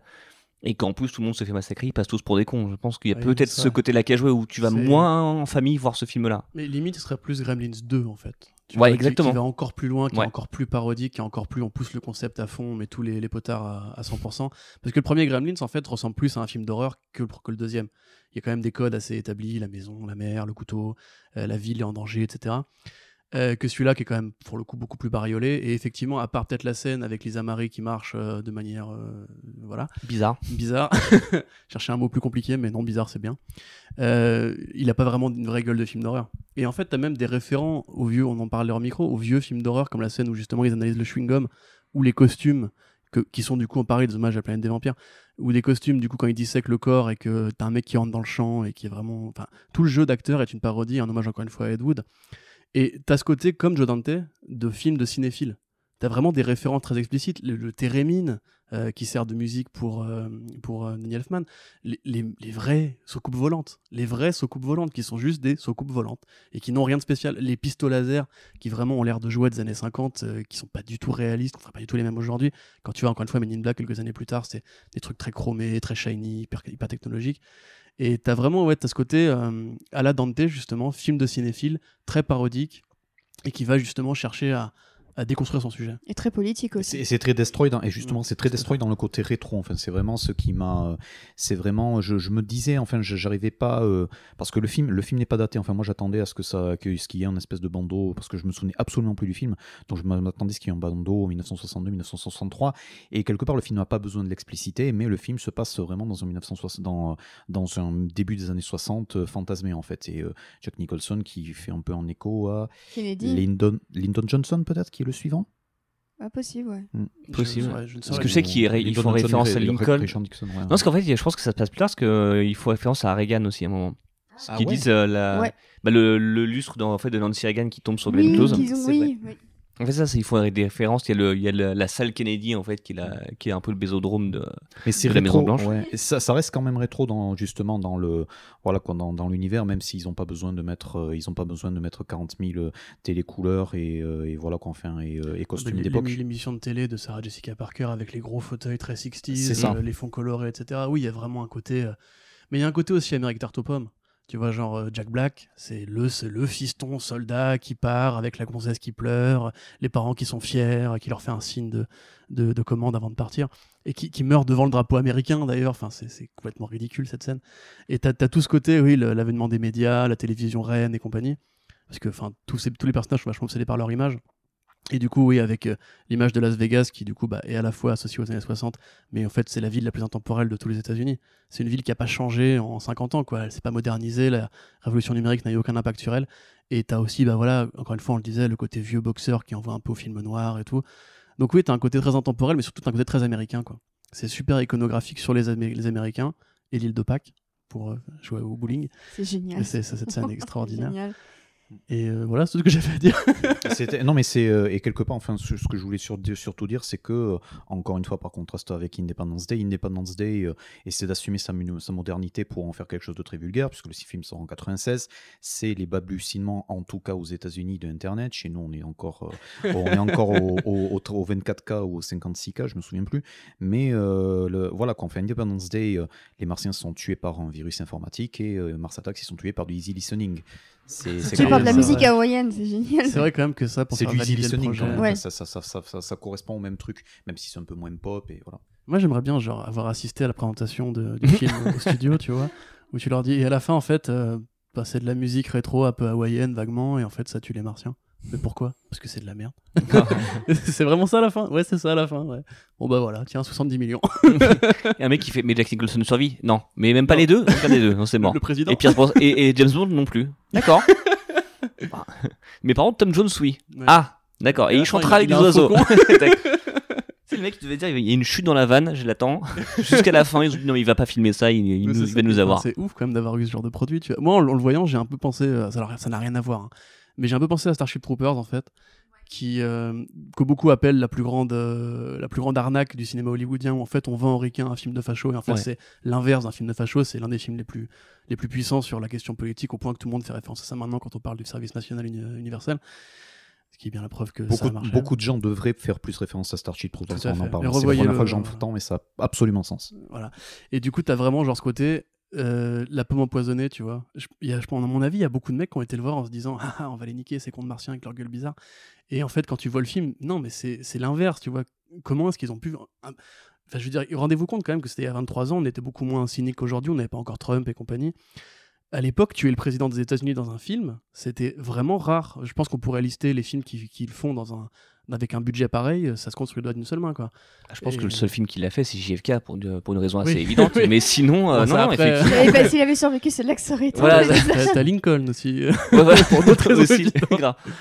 Mais oui, enfin, tu vois, c'est quand même pour, pour les États-Unis, c'est un crime de lèse-majesté, quoi. Et enfin, ça prouve quand même que justement, oui, c'est ce qu'on pourrait appeler un film punk, même si on a grandi avec, on a du mal à s'en rendre compte, mais c'est vraiment un film de contestataire. Mais je pense que c'est un film que Burton n'aurait pas pu faire avec la Warner s'il n'avait pas fait Batman. Enfin, si Batman n'avait pas cartonné. Parce que, euh, parce que là, je pense que Warner, en fait, lui faisait confiance en disant Bon, c'est vrai qu'il nous a fait des films, il nous a fait Beetlejuice, il nous a fait Batman, il nous a fait Batman le défi, même si on a moins aimé parce qu'on n'a pas vendu assez de jeux à notre goût. Je pense que voilà, il y, a- il y a ce côté-là où ils se disent Ok, Catwoman en peut cuir le- qui lèche le pingouin, tu vois. Voilà, ils se sont, ils se sont dit, c'est pas trop ce qu'on nous avait présenté là. Bizarrement, je- il n'y avait pas ce côté-là. Et, euh, et c'est ça, je pense qu'il avait la confiance de la Warner. Un peu, j'ai l'impression que c'est un peu l'équivalent de aujourd'hui un Christopher Nolan qui peut faire à peu près ce qu'il veut Oui. chez Warner, Ouais, ouais. qui Parce va lui lâcher cette chose- 250 millions de dollars pour, euh, pour un, un film original, qui va lui permettre d'avoir des vieux euh, avions de l'armée ou je sais pas quoi. Et voilà, en fait, je pense que Burton pouvait à cette époque-là, et peut-être que c'est ce film-là qui a sonné la fin de Burton et, euh, et de la Warner, parce qu'après, je crois qu'il s'est- il a fait euh, Sleepy Hollow et La planète des singes avec la Fox, il est revenu chez Warner pour faire euh, la chocolaterie, Ouais, mais c'était plus leur bébé en fait, c'est que maintenant, en fait, ces projets étaient Mhm. hébergés par divers studios. Oui, puis, euh, enfin, je vais pas dire de bêtises, je me souviens pas exactement du, du Howard Count de Burton, mais à l'époque, c'était aussi une machine à Oscar, quoi. Si je me souviens bien, Ed Wood, juste avant, avait dû gagner un ou deux Oscars. euh, Il y avait Martin Landau qu'on avait eu un, et je me demande s'il n'y a pas eu pour la, les décors ou la photo Ouais, ou un autre truc comme ça. ou ouais. maquillage, costume, un truc. euh, Peut-être ça, ce ouais. style-là, ouais.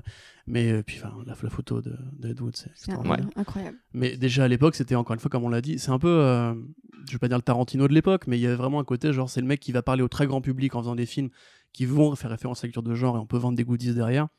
Bah, c'est un peu Spielberg, enfin, c'est un peu une sorte de Spielberg aussi, quoi. Et qui après, en plus, nous permet de faire des films d'image qui vont être bons pour le studio, qui vont nous ramener après une- du vrai star power et qui vont même transformer un mec comme Johnny Depp en star, quoi. Parce qu'à l'époque, c'était juste 21 Jump Street Ouais, avant de faire euh, Edouard aux mains d'argent et après le mec, bah. en plus, c'est un, vrai auteur parce que tu reconnais des obsessions en fait de film en film. C'est pas juste, il fait les trucs qui vont marcher en fait. C'est qu'à chaque fois, tu sens que c'est, il y a un côté personnel dans ce qu'il dans ce qu'il fait. Non, c'était, c'était vraiment une alchimie assez étrange en fait. On euh. sent son affection Burton. pour les monstres, hein, parce que Burton n'a jamais caché qu'il aimait tout ce qui est monstres, freaks. Et euh, clairement, on sent tout l'amour qu'il a pour, euh, pour C'est les pour ça qu'il aime martiens. Johnny Depp. Pardon. Excusez-moi, pardon. Bravo, bravo Corentin. Merci, On se portait très bien jusque-là. Je n'ai aucun respect pour ce monsieur. Moi non plus. Mais euh, oui, donc, euh, donc oui, ça, ça sonne un peu son là. Et micro. je voulais revenir sur la réception du film en France, parce que n'empêche que les Français, ils sont quand même bien butés dans Mars Attacks. Euh, Ils ont pas beaucoup de temps, mais ouais. mais euh, on, est, on est bien moqué aussi.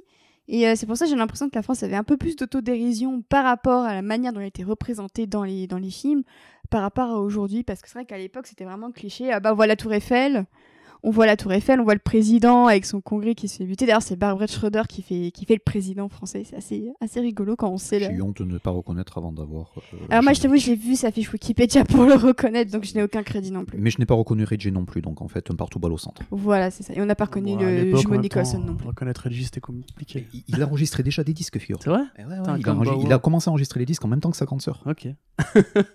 Donc, euh, donc ouais, la, ré- la réaction, euh, la réaction du public en France était déjà plus, euh, plus, plus, plus favorable. Et c'est vrai que cette scène euh, où la Tour Eiffel se fait, euh, se fait détruire, je crois que c'était une des premières fois qu'on voyait la Tour Eiffel se faire buter dans les règles de l'art euh, au cinéma. Mm.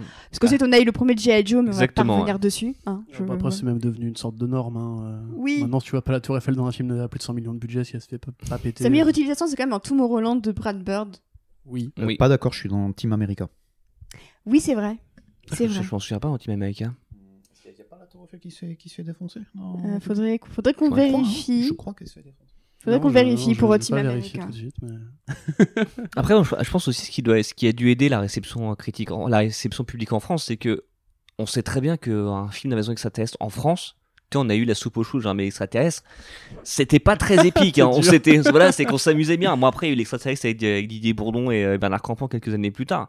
C'est-à-dire qu'on n'a pas de gros films euh, d'extraterrestres, on n'est pas dans ce côté, on irait leur casser la gueule. On, on sait qu'on serait peut-être plus comme euh, le, comme euh, Barmet et son, et son gouvernement. Je pense que c'est pour ça aussi, c'est que nous on a su rigoler. Puis il y avait aussi le côté, euh, les Américains se croient les rois du monde.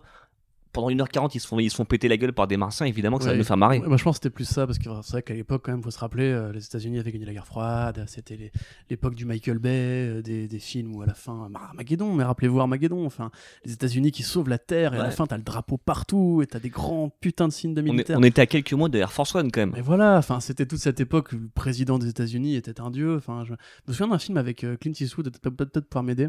Où il Dans la joue, ligne de euh, mire, non Dans la ligne de Ouais. mire, ouais. Où il y a les Français, du coup, dedans, ils arrêtent pas de dire que les Français adorent le président américain, euh, alors que je suis pas spécialement d'accord avec ça. hein. Et c'était un peu ridicule.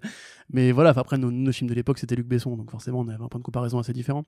Mais je pense aussi, alors c'est très culturel et probablement que je cherche un peu trop loin, mais en France, on a une histoire différente avec la science-fiction. Tu disais effectivement, euh, au cinéma, c'était plus rare. Mais en, en BD, encore une fois, on avait quand même inventé euh, Métal Hurlant. On avait inventé donc tous ces grands auteurs, les Mobius, Linky Billal et compagnie, euh, et Valérian, etc. Et en fait, je pense qu'on a toujours eu en fait une image de la science-fiction comme un truc punk, en fait, un truc qui était plus libérateur que patriotique. Parce que on- en France, on n'a pas un programme euh, stellaire particulièrement euh, euh, élaboré. Du coup, on a toujours vu ça comme une sorte de parenthèse vers l'imaginaire. En fait, si tu regardes bien tous les films de science-fiction plus ou moins bien marché en France, on est quand même un, un public qui est très consommateur d'Alien, de Star Wars, de Star Trek un peu moins évidemment parce que c'est quand même très ricain, mais on a quand même toujours eu cette espèce d'image de- du monstre alien qui nous a toujours beaucoup parlé. Moi, enfin, je trouve qu'en France, par exemple, Cloverfield, euh, un film qui a beaucoup mieux marché, j'ai l'impression que dans son pays d'origine où il est un peu oublié. Pour moi, c'est un film culte, par exemple. Euh, non, aux États-Unis.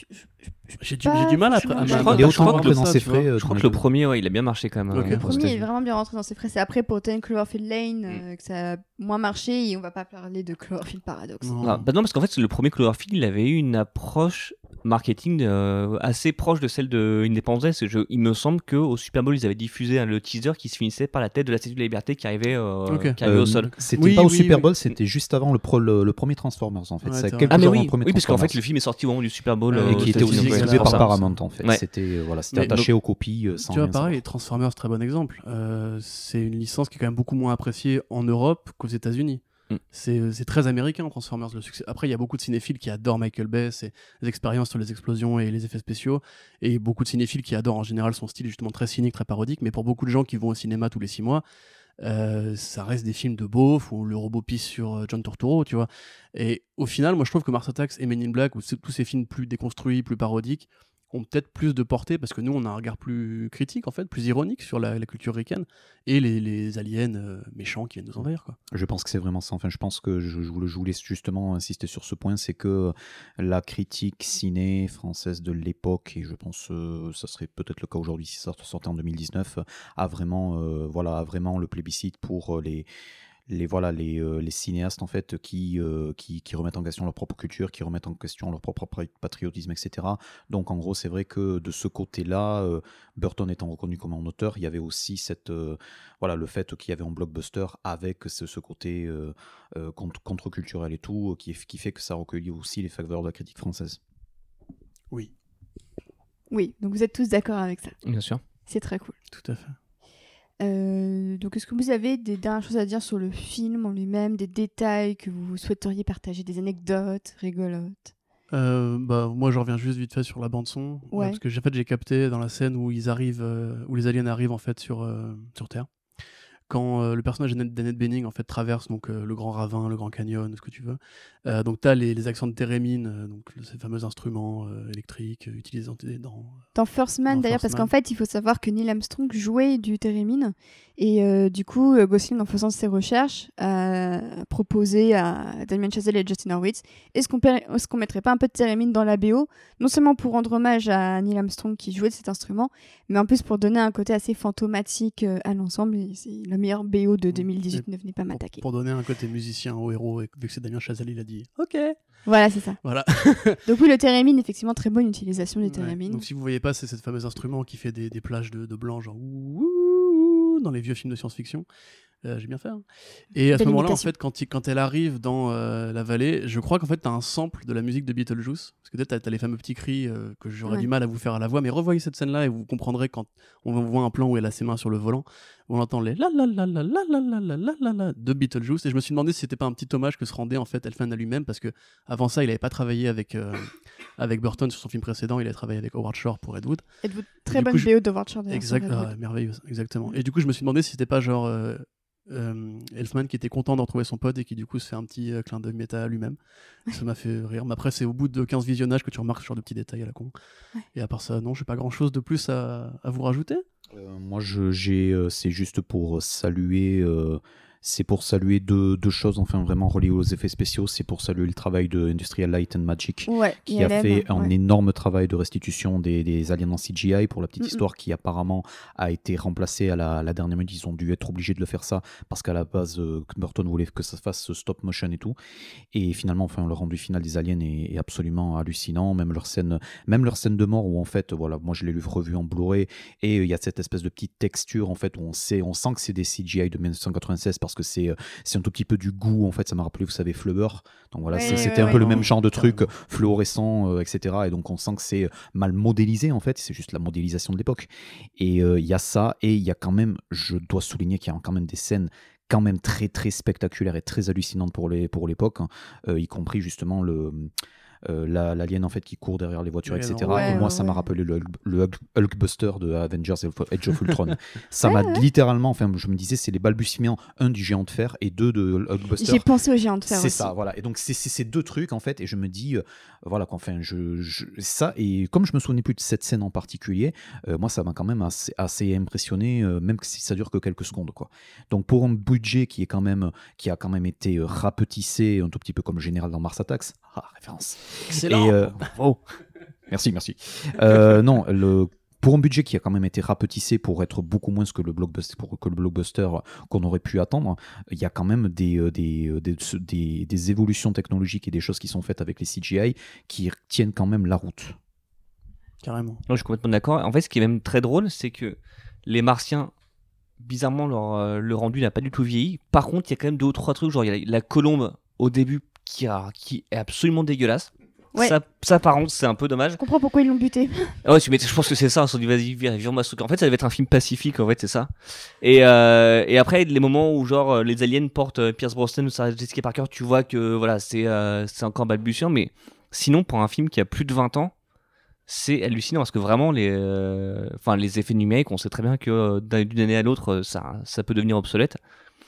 Là, c'est dingue. Et un autre truc que j'aime beaucoup aussi, c'est les.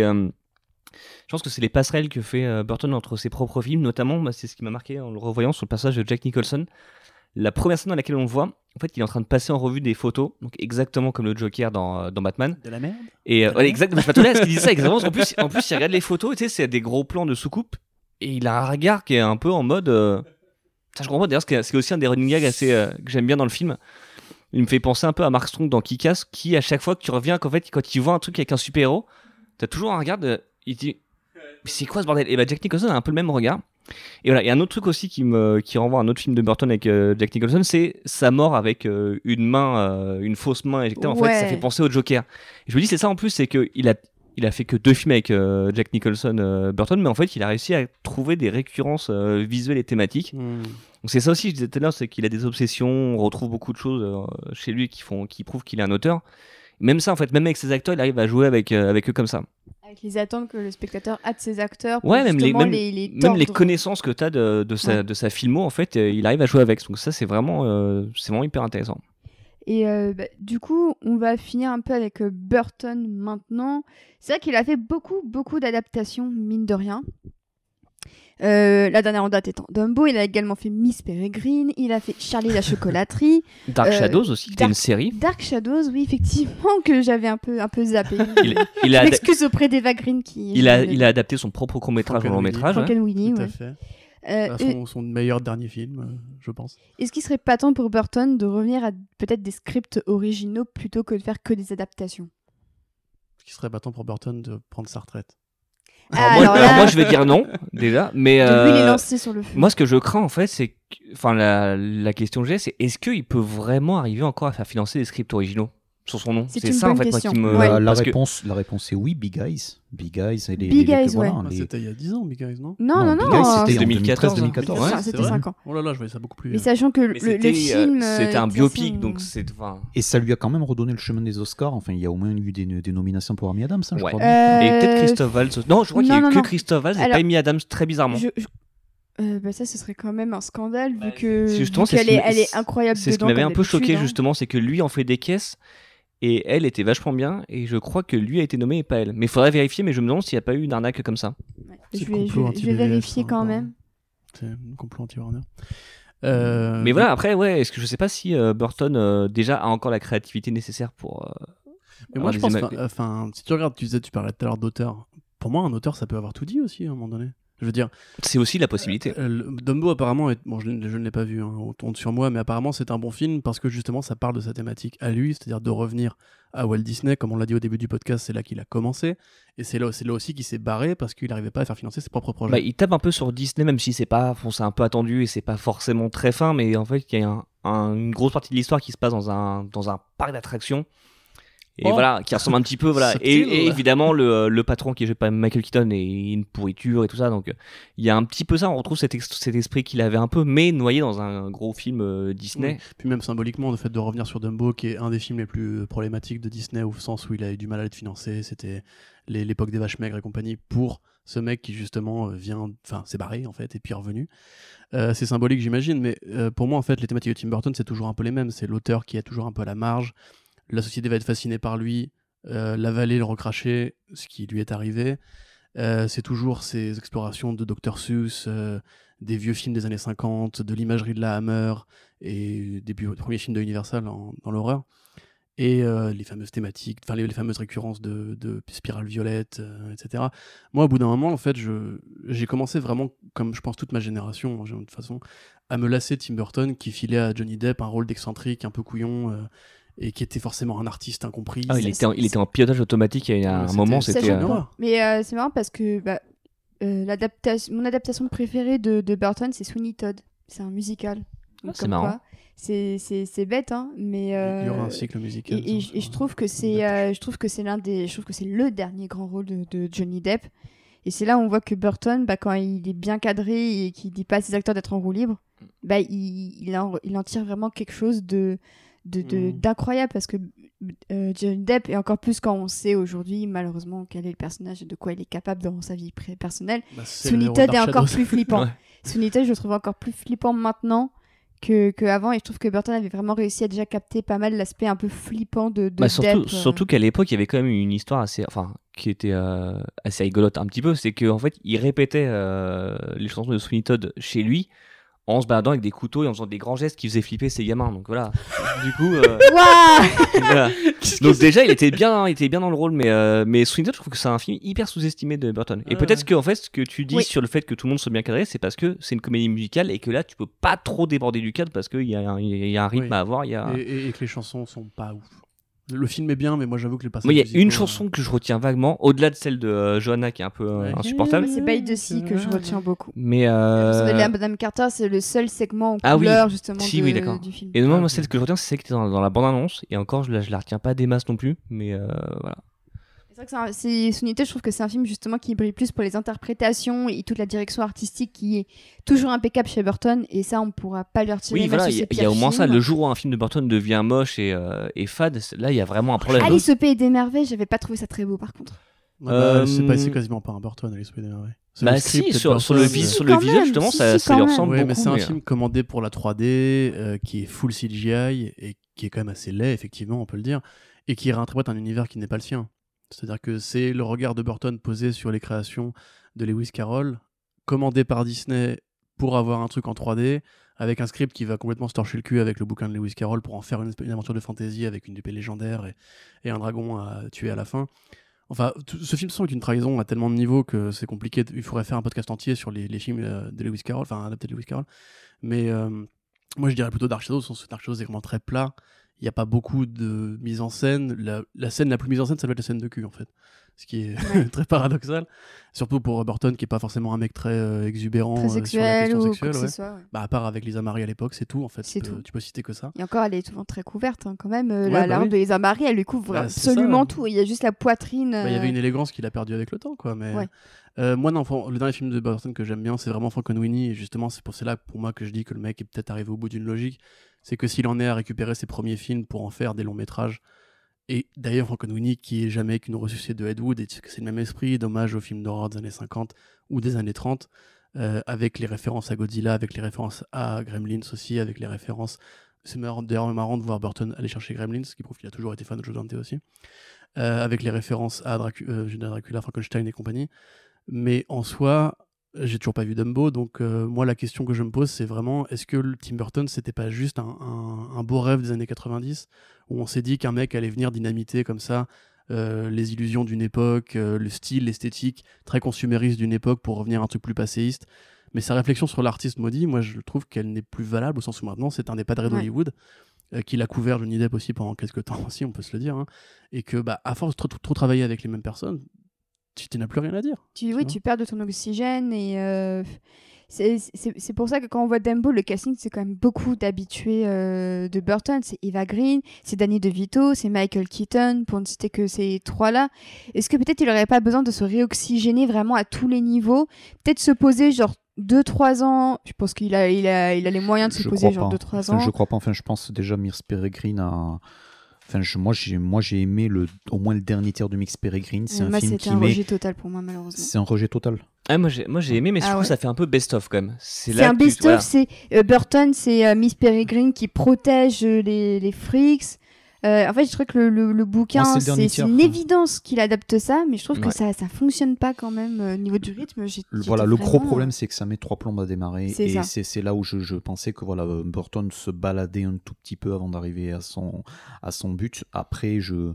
Je suis pas forcément sûr, c'est ça le problème, le paradoxe en fait de Burton, c'est que voilà, on, on parle d'un film comme Alice in Wonderland qui a eu une suite, qui a été réalisé par quelqu'un qui n'était pas Burton, mais qui, est- qui a quand même du, qui a quand même du talent, qui s'appelle James Bobbin, le réalisateur des Muppets. des Muppets Et de, et de Dora, suite. l'exploratrice. Et, de Dora- et bientôt de Dora Dora l'exploratrice. Maximilien a raison. Euh, et le truc, c'est que voilà, James Bobbin euh, était, euh, enfin, non seulement s'est fait euh, rouler dessus euh, avec un camion par bobine. Disney, euh, et, euh, et voilà, et donc ça, et, et aussi par la controverse touchant, touchant Depp à l'époque. Euh, et en fait, le truc, le, le truc, c'est que euh, Burton, heureusement ou malheureusement, est quelqu'un en demande pour ce type de blockbuster et pour ce type de, de, de, de block- blockbuster familiaux à gros budget. C'est pour ça qu'Alice in Wonderland existe, c'est pour ça. Donc, par rapport à la réoxygénisation, voilà, on parlait de Big Eyes tout à l'heure, je pense que c'est, voilà, s'il en a envie, c'est ce, ce genre de, de, de film qui, qui serait peut-être sa, sa meilleure réoxygénisation. Euh, réoxygénation, pardon.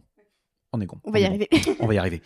Et le truc avec ça, c'est que je- dans, le même, euh, dans le même état d'esprit, Je ne le vois pas travailler en dehors du studio du stu- studio système. Je ne le vois pas aller bosser pour Amazon Prime, tout simplement parce que je pense c'est- qu'il ouais. serait beaucoup trop cher pour Amazon Puis Prime. même, est-ce que même pour euh, Netflix, parce que c'est quand même un des gros réalisateurs de notre époque qui n'a pas encore passé le cap des séries, alors que tous les réalisateurs, excepté euh, Tarantino, Et Spielberg. et euh, Spielberg, il a fait Band of Brothers, il a fait. Il n'a pas réalisé, enfin, il n'est pas. euh, Oui, enfin, il avait quand même la main mise oui. dessus en tant que producteur. Euh, Fincher, il a eu House of Cards pendant la première saison, et là, il a Manhunter sur lequel il a la, la main mise.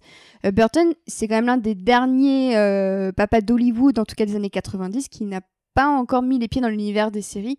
Est-ce que ça pourrait pas ressembler un peu à son, à son salut, peut-être à cette tentative de se réoxygéner, de Je réinjecter peut-être des nouveaux thèmes Une euh, série animée peut-être. Si c'est de l'animation, ouais, ouais. comme, comme dit Quentin, si, c'est de ouais. l'animation, il y Mais a, la- il y, a, il y a une série, enfin il y a une adaptation de, de Dark Crystal qui va arriver. Mm. Je pense que c'est le type de projet ou le type d'univers Oui, sur oui. lequel Burton excellerait. euh. Carrément. Ou la famille Adams, tu vois, ça aurait été intéressant. Mais il a- en fait, il y Mhm. a un film d'animation, euh, La famille Adams, qui sort à la fin de l'année, là, et je, il avait bossé dessus pendant, euh, pendant un temps, et après le projet est passé de main en main, et c'est, c'est- là, il est, il est, je crois qu'il est peut-être attaché en tant que producteur exécutif Est-ce ou que un tu te truc à la con. souviendrais du nom par hasard? De La famille Adams?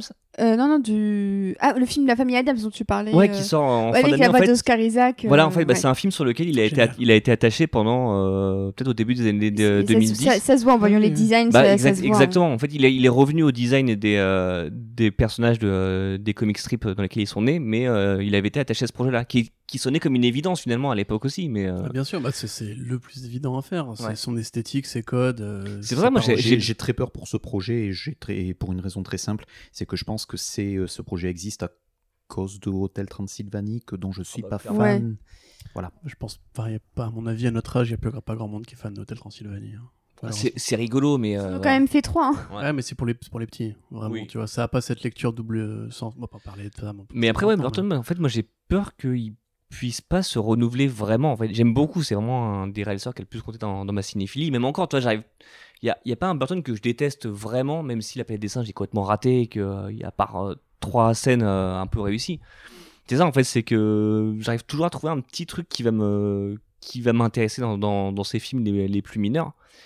Mais je sais pas si, ouais, il a, il a un tel style, il a un tel univers que j'ai l'impression qu'en fait, peut-être que ouais, il, a, il en a fait le tour de cet univers et que euh, il se rend compte, on va se rendre compte qu'il est, il est, il reste limité parce qu'il peut pas, c'est pas Spielberg, il peut pas euh, faire Munich, puis Minority Report, puis Moi si tu peux, puis Lincoln. euh, C'est, un peu ce que je crains sur euh, Burton.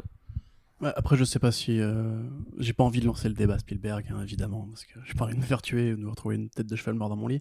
Mais euh, pour moi, Spielberg, en fait, il a. Ou avoir le cavalier sans tête qui vient te chercher. Exactement. wow, tout est lié. Euh, en fait, moi, pour moi, Spielberg, il a bien réagi au sens où c'est devenu un, un réalisateur très très académique qui s'est éloigné en fait des franchises et d'Hollywood, enfin du Hollywood de la consommation au bon moment en fait. Et j'ai pas l'impression que Tim Burton ait réussi à faire ça. Pour moi, il a toujours un peu navigué entre les deux. Et après, il a trouvé sa formule qu'il a répétée parce que c'était probablement plus simple que de créer vraiment un truc nouveau. Mais bon, je dirais pas que c'est Bella Lugosi dans Ed Wood, tu vois, euh, le, le has-been qui attend, euh, qui attend la mort en espérant que sa gloire revienne. Mais euh, oui, enfin la question, c'est une question assez ambiguë, tu vois, c'est comment faire revenir Tim Burton? Parce qu'à une époque, c'était justement un vent de fraîcheur qui après, bah, une fois qu'il a soufflé, il a soufflé, tu vois. Et la vérité, c'est que ce vent de fraîcheur qui, qui nous a tous marqué à une époque, tu vois, tu me parlais, on en parlait à une, à une autre époque, c'était euh, le réalisateur de Moon, Duncan Jones. Ouais. Tu vois, c'est le problème, c'est qu'il a, il a percé avec son plus gros film, avec son meilleur film. Et qu'a priori, une fois que tu as fait ça, tu, fais, tu, peux, tu peux pas remonter parce que tu vas faire que dégringoler, même si sur ce que était un film sympathique et compagnie. Euh, pour moi, en fait, Tim Burton, c'est ça, mais à l'échelle d'une décennie, en fait. C'est genre la décennie 90 de Burton était extraordinaire. C'était euh, que des bons films, comme tu disais, il n'y a, y a pas de raté. Euh, Il y a des gros films de studio qui fonctionnent bien, il y a des gros films d'auteur qui fonctionnent bien. Tu passes par, par, l'animation par-ci par-là. C'est que des bons trucs. Des fois c'est marrant, des fois c'est triste, des fois c'est profond, etc. Mais après les années 2000, c'est déjà vachement moins mémorable. Les années 2010, c'est c'est la dégringolade. C'est l'autoparodie. Voilà. Et du coup, bah, bah, je me dis, si tu suis ce- ce- cet escalier descendant, tu vas finir par arriver à un stade où, en gros, plus personne n'en aura rien à foutre de quand Burton sortira. Bah, Alors, déjà, quand tu vois. a pas Bah, fonctionné. exactement hein, ce que voilà, j'allais dire. C'est euh, moi je pensais, tu vois, quand tu voyais les, les Disney Live qui arrivaient, je me disais, je me disais, si tu prends l'aura du réalisateur, peut-être que Dembo va mieux marcher que Aladdin, parce que Guy Ritchie parle peut-être Ouais. moins aux gens. Et finalement, c'est complètement l'inverse. Ouais, alors ouais, que ouais. j'ai préféré euh, Dumbo à Aladdin parce que au moins il essaie d'apporter des choses euh, un peu neuves par rapport à- au dessin animé. Mais en fait, non, le film n'a pas marché du tout. Enfin, il a fait quoi? Peut-être euh, même pas 500 millions de dollars dans le monde. Aladdin a fait 820 millions. Ouais, voilà, donc c'est ça, en fait, c'est euh, c'est assez. Mais peut-être qu'après, Burton, c'est peut-être une caricature, mais peut-être qu'en fait, c'est euh, l'ado qui se voit encore comme un gros punk, alors que pas du tout. C'est peut-être alors que c'est alors que c'est un premier de la classe. Peut-être que ça, en fait, c'est que dans sa tête, il est encore euh, un gros punk. Et, euh, Je et je me crois demande que si- ce- non, je crois qu'il a dépassé. Je crois qu'il a dépassé ce stade et je trouve que des films comme Miss Peregrine le montrent en fait. Je crois qu'il est, euh, que Ouais. voilà, comme tu disais tout à l'heure, mais euh, comme Océane me disait tout à l'heure, Miss Peregrine aussi, c'est un tout petit peu lui. euh, Mais peut-être Euh, qu'il voilà. se voit comme un punk, alors qu'en fait, il l'est il l'est plus vraiment, c'est ça? Mais moi, je pense en fait à Michael Keaton, qui du coup, bah, ça reste un bon ami de Tim Burton et ils ont travaillé ensemble pour Dumbo. Keaton avait une longue traversée du désert et il a cassé ce cycle maudit avec, bon, auparavant, euh, The Other Guys, mais avec Birdman, Ouais. donc de Iñárritu, qui est vraiment en fait. et un- Need for Speed, mais ça, on en parle beaucoup Ouais, moins. Non, on, en parle- on va pas en parler. Eh ben non. Mais tu vois, genre, et puis il est revenu en grâce, et après il a fait Robocop, et c'est redevenu un chouchou des studios. Mais Michael Keaton, dans Birdman, en fait, affronte sa propre légende, et moi je pense que c'est ça qu'il faudrait en fait à Tim Burton. Il faudrait un film comme Ed Wood, où Ed Wood en fait parlait du jeune Tim Burton qui avait commencé à Hollywood et qui cherchait à se faire valider ses projets bizarres par les studios, et où tout le monde le, le prenait un peu en ridicule. Il lui faudrait genre un autre biopic d'un grand cinéaste qui serait devenu un has-been lui-même. Et pour se confronter à ses propres euh, tourments, pour essayer de créer un truc nouveau, pour peut-être justement revenir à une sorte d'essence qui n'est pas, comme tu disais, enfin, Miss Peregrine, c'est un peu la preuve que le mec est prêt à bosser avec pour un studio, avec tous les codes que, que, que ça implique aujourd'hui, puisque ça ressemble quand même vachement à ce que fait Disney en live action sur d'autres licences, comme, euh, euh, comment ça s'appelle là, Artemis Fall, euh, tous ces machins-là, avec un jeu Oui, Artemis Fowl qui est un peu dans les limbes. hein. Euh, Oui, il y a une ce que je première veux dire, c'est un peu bande-annonce, mais il a été décalé de je sais pas c'est combien ça, de temps. en de six mai mois. 2020, ouais. C'est ça, Ouais. il, a été, il est dans le pro- programme de protection des témoins alors qu'il y a un, un teaser trailer qui existe. euh, Ouais. Et qui, euh, et qui est On, a- on appelle ça hein. l'effet les nouveaux mutants. Ouais. Exactement. Ah. Ils, vont, Arrête ils de doivent sortir en même temps d'ailleurs. hein. C'est euh, mai 2020, enfin printemps Ça- 2020 ça va les deux. être On Génial. appelle ça le syndrome Disney n'a pas envie. Ça, ça va être la, la liberté conditionnelle de Fox en fait. Ouais, ouais. Mais tu vois, typiquement, genre Artemis Fall, c'est un côté un peu Narnia aussi, tu vois. Et je, enfin, moi, je, je vois rien de Burton dans euh, Miss Peregrine, à part le design des monstres façon Slenderman, où tu sens que le mec va encore plus reprendre la, la, la pop culture euh, des référents évidents. Mais euh, et puis même Beetlejuice 2, enfin, je veux dire, on en est quand même arrivé à un niveau de, de débilité euh, incroyable. ça, ça, ce, serait, ce serait vraiment tombé à l'eau cette fois-ci. J'ai, euh, je suis retombé sur une news datant du mois d'avril où euh, là, apparemment, le projet était mort. Ouais, Et mais, heureusement. mais des mecs ont mis des millions dans l'idée de relancer Beetlejuice, mais un- c'est c'est complètement stupide. Euh, c'est comme voilà, demain Mars Attacks 2, enfin t'es là, mais non, arrêtez de. Et je, Mars je- Attacks Résurgence. Ah, franchement, il l'aurait sorti en même temps, ça aurait été Et tu marrant. sais, ça se finit où ils se disent Allez, on va aller les buter sur leur planète. Et on verra jamais le film, mais bon. C'est comme Ah, Pacific arrêtez. Rim. La Pacific Pacific Rim 2, c'est c'est la dernière exactement réplique. ça. Désolé d'avoir spoilé Pacific Rim 2, mais mais surtout ne regardez pas C'est la Pacific même Rim fin, 2. c'est C'est incroyable. Ouais. la même. fin. Et à chaque, fois, c'est à chaque fois, on verra jamais le troisième épisode. hein. Non, le mais mec, si, il devrait c'est comprendre. La stratégie Ender, le troisième épisode. C'est ils vont sur la planète et effectivement ils débutent tout, c'est c'est la fin.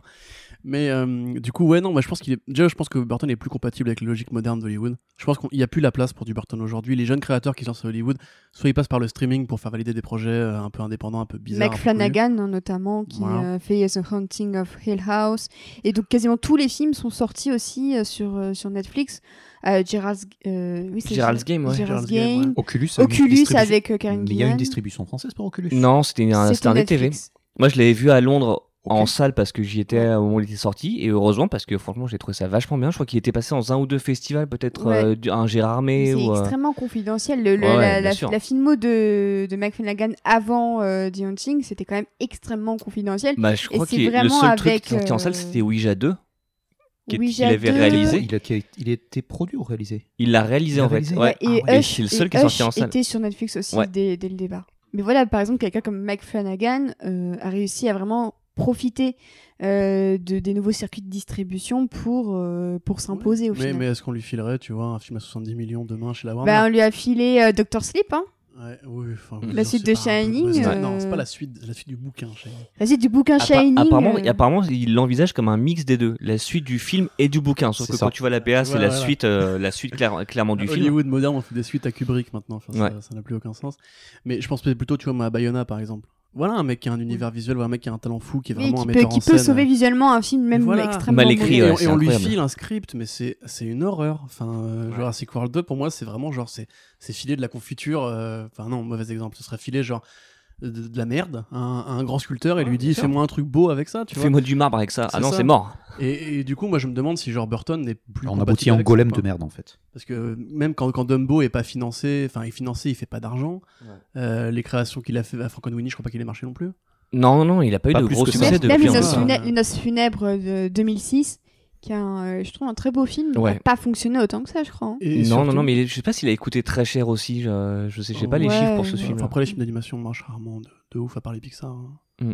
Et Mais, certains euh, Si, si, non, il y a, il y a- il y a quand même, enfin, euh, il y a, enfin, il y a eu quand même euh, enfin, un succès d'estime par rapport à nos, funèbres et à, à Frankenweenie. Mm. Mais moins que que ce à l'estime, qu'on. ouais. C'est moins que ce qu'on Et pouvait C'est aussi avec leur plage de sortie, puisque dans les deux cas, ils sont sortis vers Halloween. Et voilà, donc, Ouais. Ouais. euh, c'est con- euh, un tunnel de sortie compliqué. Mais moi, un truc que je me dis aussi, c'est. euh, je pense que l'esprit Tim Burton s'est dilué dans la, culture pop. Tu vois, qu'il a eu plein d'héritiers, plein de, de, copycats, plein même d'élèves, hein, on peut le dire. Et qu'en un sens, on peut retrouver cette, cette, euh, nouveauté qu'il amenait à l'époque sous d'autres formes aujourd'hui avec d'autres créateurs. Mais que le vrai Burton lui-même, c'est un objet du passé, tu vois. C'est un objet comme Spielberg. Spielberg a, a créé des clones. Il y a eu des J.J. Abrams et, et des Bayona et compagnie. Euh, et on n'a plus besoin que Spielberg fasse des films aujourd'hui pour avoir du Spielberg. Et je pense que Nolan, c'est encore possible aujourd'hui. En un sens, Hôtel Transylvanie, c'est bon, j'aime pas forcément le film, mais c'est prendre les monstres, enfin un truc rigolo, sympathique, charmant. Par Tartakovsky aussi, qui Ouais. est un des maîtres Bah, de l'animation. Zombilenium, si tu préfères, dans ce cas-là, tu vois, Oui. c'est un peu le même genre de truc.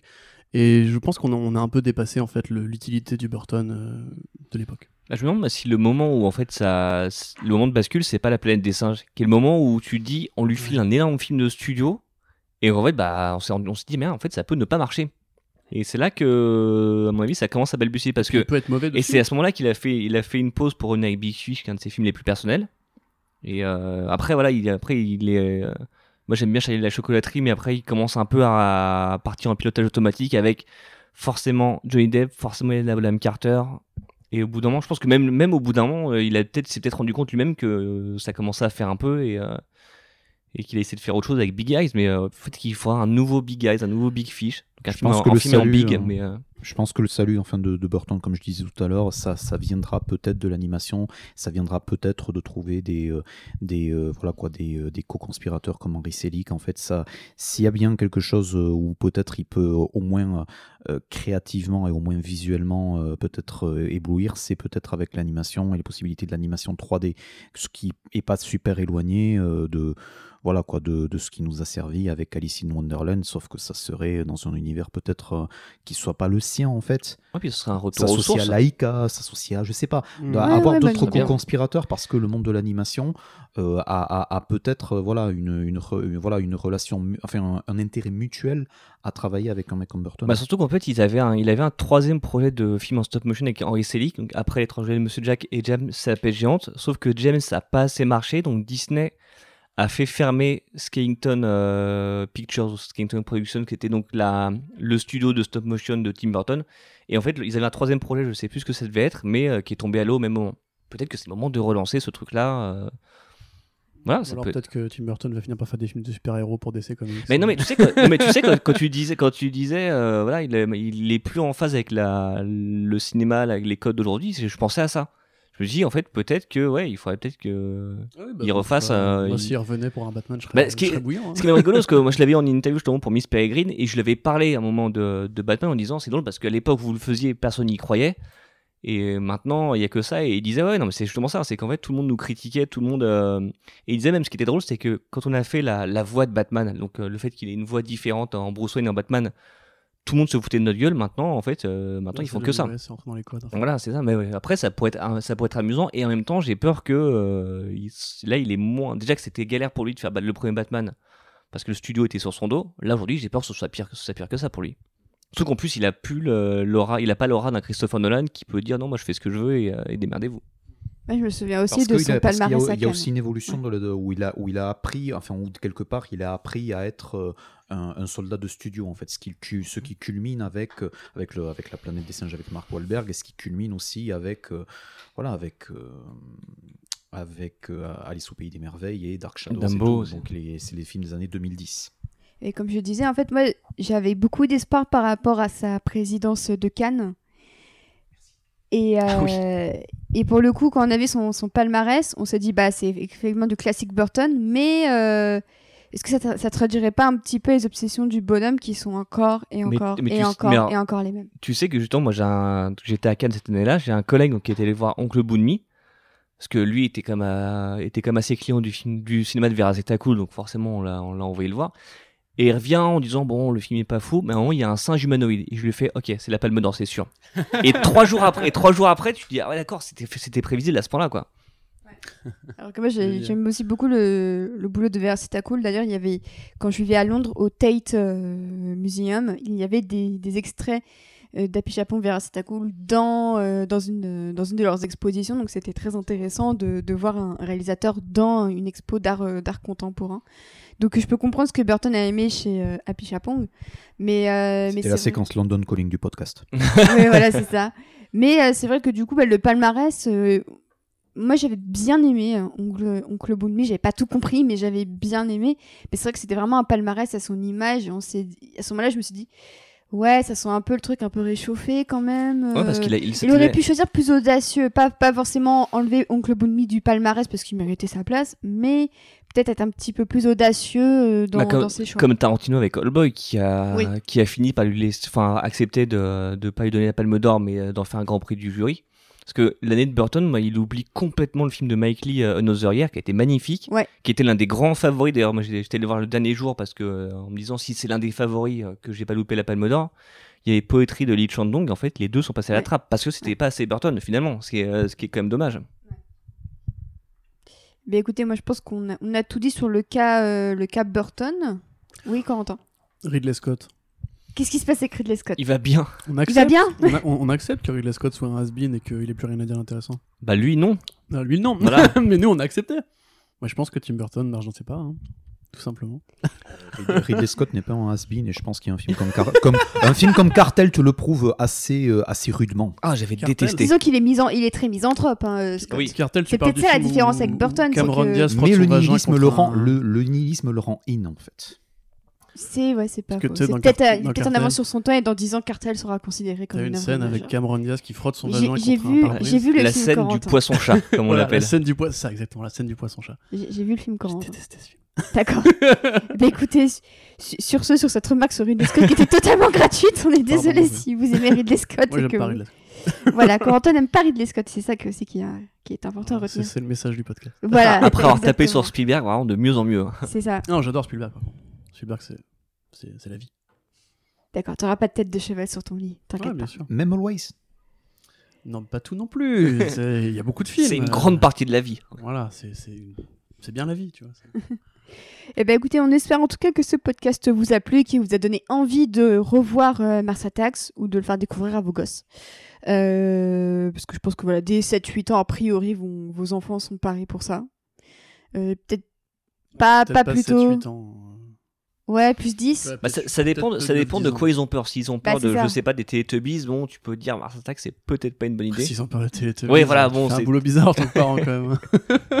Puis ça sortait, ça sortait aussi en même temps que euh, les, les cartoons Nickelodeon qui avaient aussi, euh, enfin les Razmoquettes. Les euh, Razmoquettes, ouais. Et euh, euh, Monstre, enfin le monstre, l'autre cartoon en fait des Nickelodeon avec les monstres, hein, les monstres pl- placard. Ike- ah, shit. Iki, non, j'allais dire Iki et Scratchy, non, ça c'est dans les les Simpsons, ça. voilà, je, je dirais le, le titre VF plus tard, ça m'est pas. D'ailleurs, les, d'ailleurs, les Martiens ont les mêmes yeux que dans les, euh, les, les Razmoquettes. Ce qui Mm. est peut-être euh, Peut-être. voilà, peut-être lié. Ou pas. Ou dans les Simpsons aussi, avec les grosses billes. Mais j'ai j'ai pensé aux aliens des Simpsons en voyant, euh, De toute façon, mais c'est c'est tout- toute cette génération de, de cartoon punk, euh, les Simpsons aussi, ça se parle plus tard. Mm. Il y en a un sens Rick and Morty aujourd'hui. Beavis and Butthead. Ouais, Ouais, exactement. Bah écoutez, donc on vous espère que le podcast vous a plu. Merci à nos invités d'avoir été présents. Euh, J'ai deux petites annonces pour euh, terminer. La première, c'est que euh, dès le lundi 1er juillet, de 11h à 12h, je serai dans l'émission Blockbusters animée par Frédéric Sigrist sur France Inter pour parler de Tim Burton euh, et l'ensemble de sa carrière. Donc a priori, il y aura un petit segment sur, euh, sur Mars Attacks. Et euh, dès que l'émission euh, est terminée, je crois qu'elle sera disponible en podcast sur, euh, sur l'application France, France euh, Inter. Donc n'hésitez pas à y jeter une oreille si ça vous intéresse. Euh, dans le même jour également, le jeudi 4 juillet, également de 11h à 12h, avec Corentin cette fois, on sera toujours invité chez. Blockbuster. Toujours animé par Frédéric Séchrist, on parlera de Spider-Man. puisque- 4 juillet. c'est Un tout à 4 fait juillet, parce dans, dans les que- comics, on n'a pas de né un 4 juillet et compagnie, donc euh, C'est on ça. s'adapte avec ce qu'on a. Voilà. Et euh, donc la dernière annonce, c'est que pour cet été, on a prévu de faire deux numéros hors série sur Alan Moore. Euh, on va faire un numéro consacré à V pour Vendetta, From Hell et La Ligue des Gentlemen Extraordinaires, qui sont trois adaptations qui... Voilà. Surtout la troisième. Voilà, c'était la La troisième est troisième. assez mémorable pour avoir fait couler à la fois le réalisateur et mis sa star à la retraite. Voilà, donc on, rep- on va reparler de ce, de cette, euh, de ce désastre dans un, un numéro prévu cet été. Donc pour le moment, on a Corentin en invité et également Doug euh, qui euh, dirige le compte parodique Poil au ciné. Et je lance à la- un appel à toutes mes meufs sûres, si vous voulez venir parler d'Alan Moore pour ce podcast ou pour celui consacré à Watchmen, n'hésitez pas parce que je trouve qu'on manque de perspectives féminines sur le- l'œuvre d'Alan Moore. Hashtag foire à la saucisse. Voilà. Et alors que je trouve que Alan Moore a quand même de très beaux personnages féminins Oui, dans Dans son œuvre. notamment. C'est ça, même, même pour V, pour Vendetta. euh, Neonomicon. Voilà, exactement. Mais donc voilà, si vraiment, euh, n'hésitez pas à me contacter si vous êtes une meuf que vous voulez venir parler de d'Alan Moore dans les deux podcasts de votre choix, soit les deux, soit un, soit un des deux. N'hésitez pas en tout cas, ça me ferait vraiment plaisir d'avoir un petit peu plus de, de personnalité féminine dans, dans mon podcast. Et euh, on, se, on se quitte et euh, le prochain épisode du podcast sera consacré à Transformers. On a déjà nos invités et on sera trois meufs et un seul mec parce que voilà. Waouh Vive les meufs et vive les, les robots, sauf ceux qui pissent sur John Turturro. Non, ça faut pas, les gars. voilà, ça faut pas. Ellie Stenfeld, hein, j'ai j'ai failli. voilà. Oui, c'est vrai, il y a aussi. Mais Ouais. personne n'est pisse dessus. Euh, Non, Enfin, ça. après, ça, ça la regarde, tu vois. euh, Ou alors je l'ai raté ce, j'ai raté ce passage. Ouais, Il y a, peut-être un Par passage à, bizarre. non, par rapport à Bumblebee, non? Euh, non, non, par rapport, à, par rapport à John Turturro qui, qui, qui, qui se pissait dessus par un robot dans Transformers. Oui, non, je, je me souviens. Ah ça, on se souvient tous de ce passage. Ça aussi à présenter, ça devait être génial auprès des studios. Et là, Ouais. le robot lui pisse dessus. Bon, après, c'est Michael Bates, il fait un peu ce qu'il veut. Il fait ce qu'il veut. Et donc, bah, on parlera de, de, de Transformers, non, des, des jeux, euh, peut-être même des dessins animés Oui. et des films. Et on, ça, ce sera enregistré fin août, euh, le temps que mes invités partent en vacances parce qu'ils en, ils en ont bien le droit. Donc, euh, bah, d'ici là, je vous souhaite. C'est gentil. Oui, merci Corentin, ça me fait plaisir que tu, que tu apprécies ça. Oui, Voilà. fait. Donc bah, sur ce, je vous souhaite une très bonne soirée, une très bonne fin de juillet. Euh, survivez bien à la canicule. Euh, et n'hésitez pas à partager euh, le podcast, à commenter si vous avez des envies de sujets en particulier, si vous, voulez participer aussi au podcast, c'est très très ouvert. Donc n'hésitez pas à venir m'en parler. Sur ce, moi je vous embrasse. À très bientôt.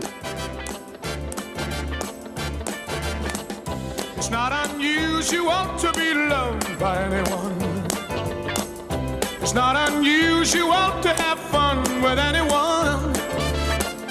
But when I see you hanging about with anyone, it's not unusual to see me cry. I wanna die. It's not unusual to go out at any time. But when I see you out and about, it's such a crime. If you should ever wanna be loved by anyone, it's not unusual, it happens every day. No matter what you say,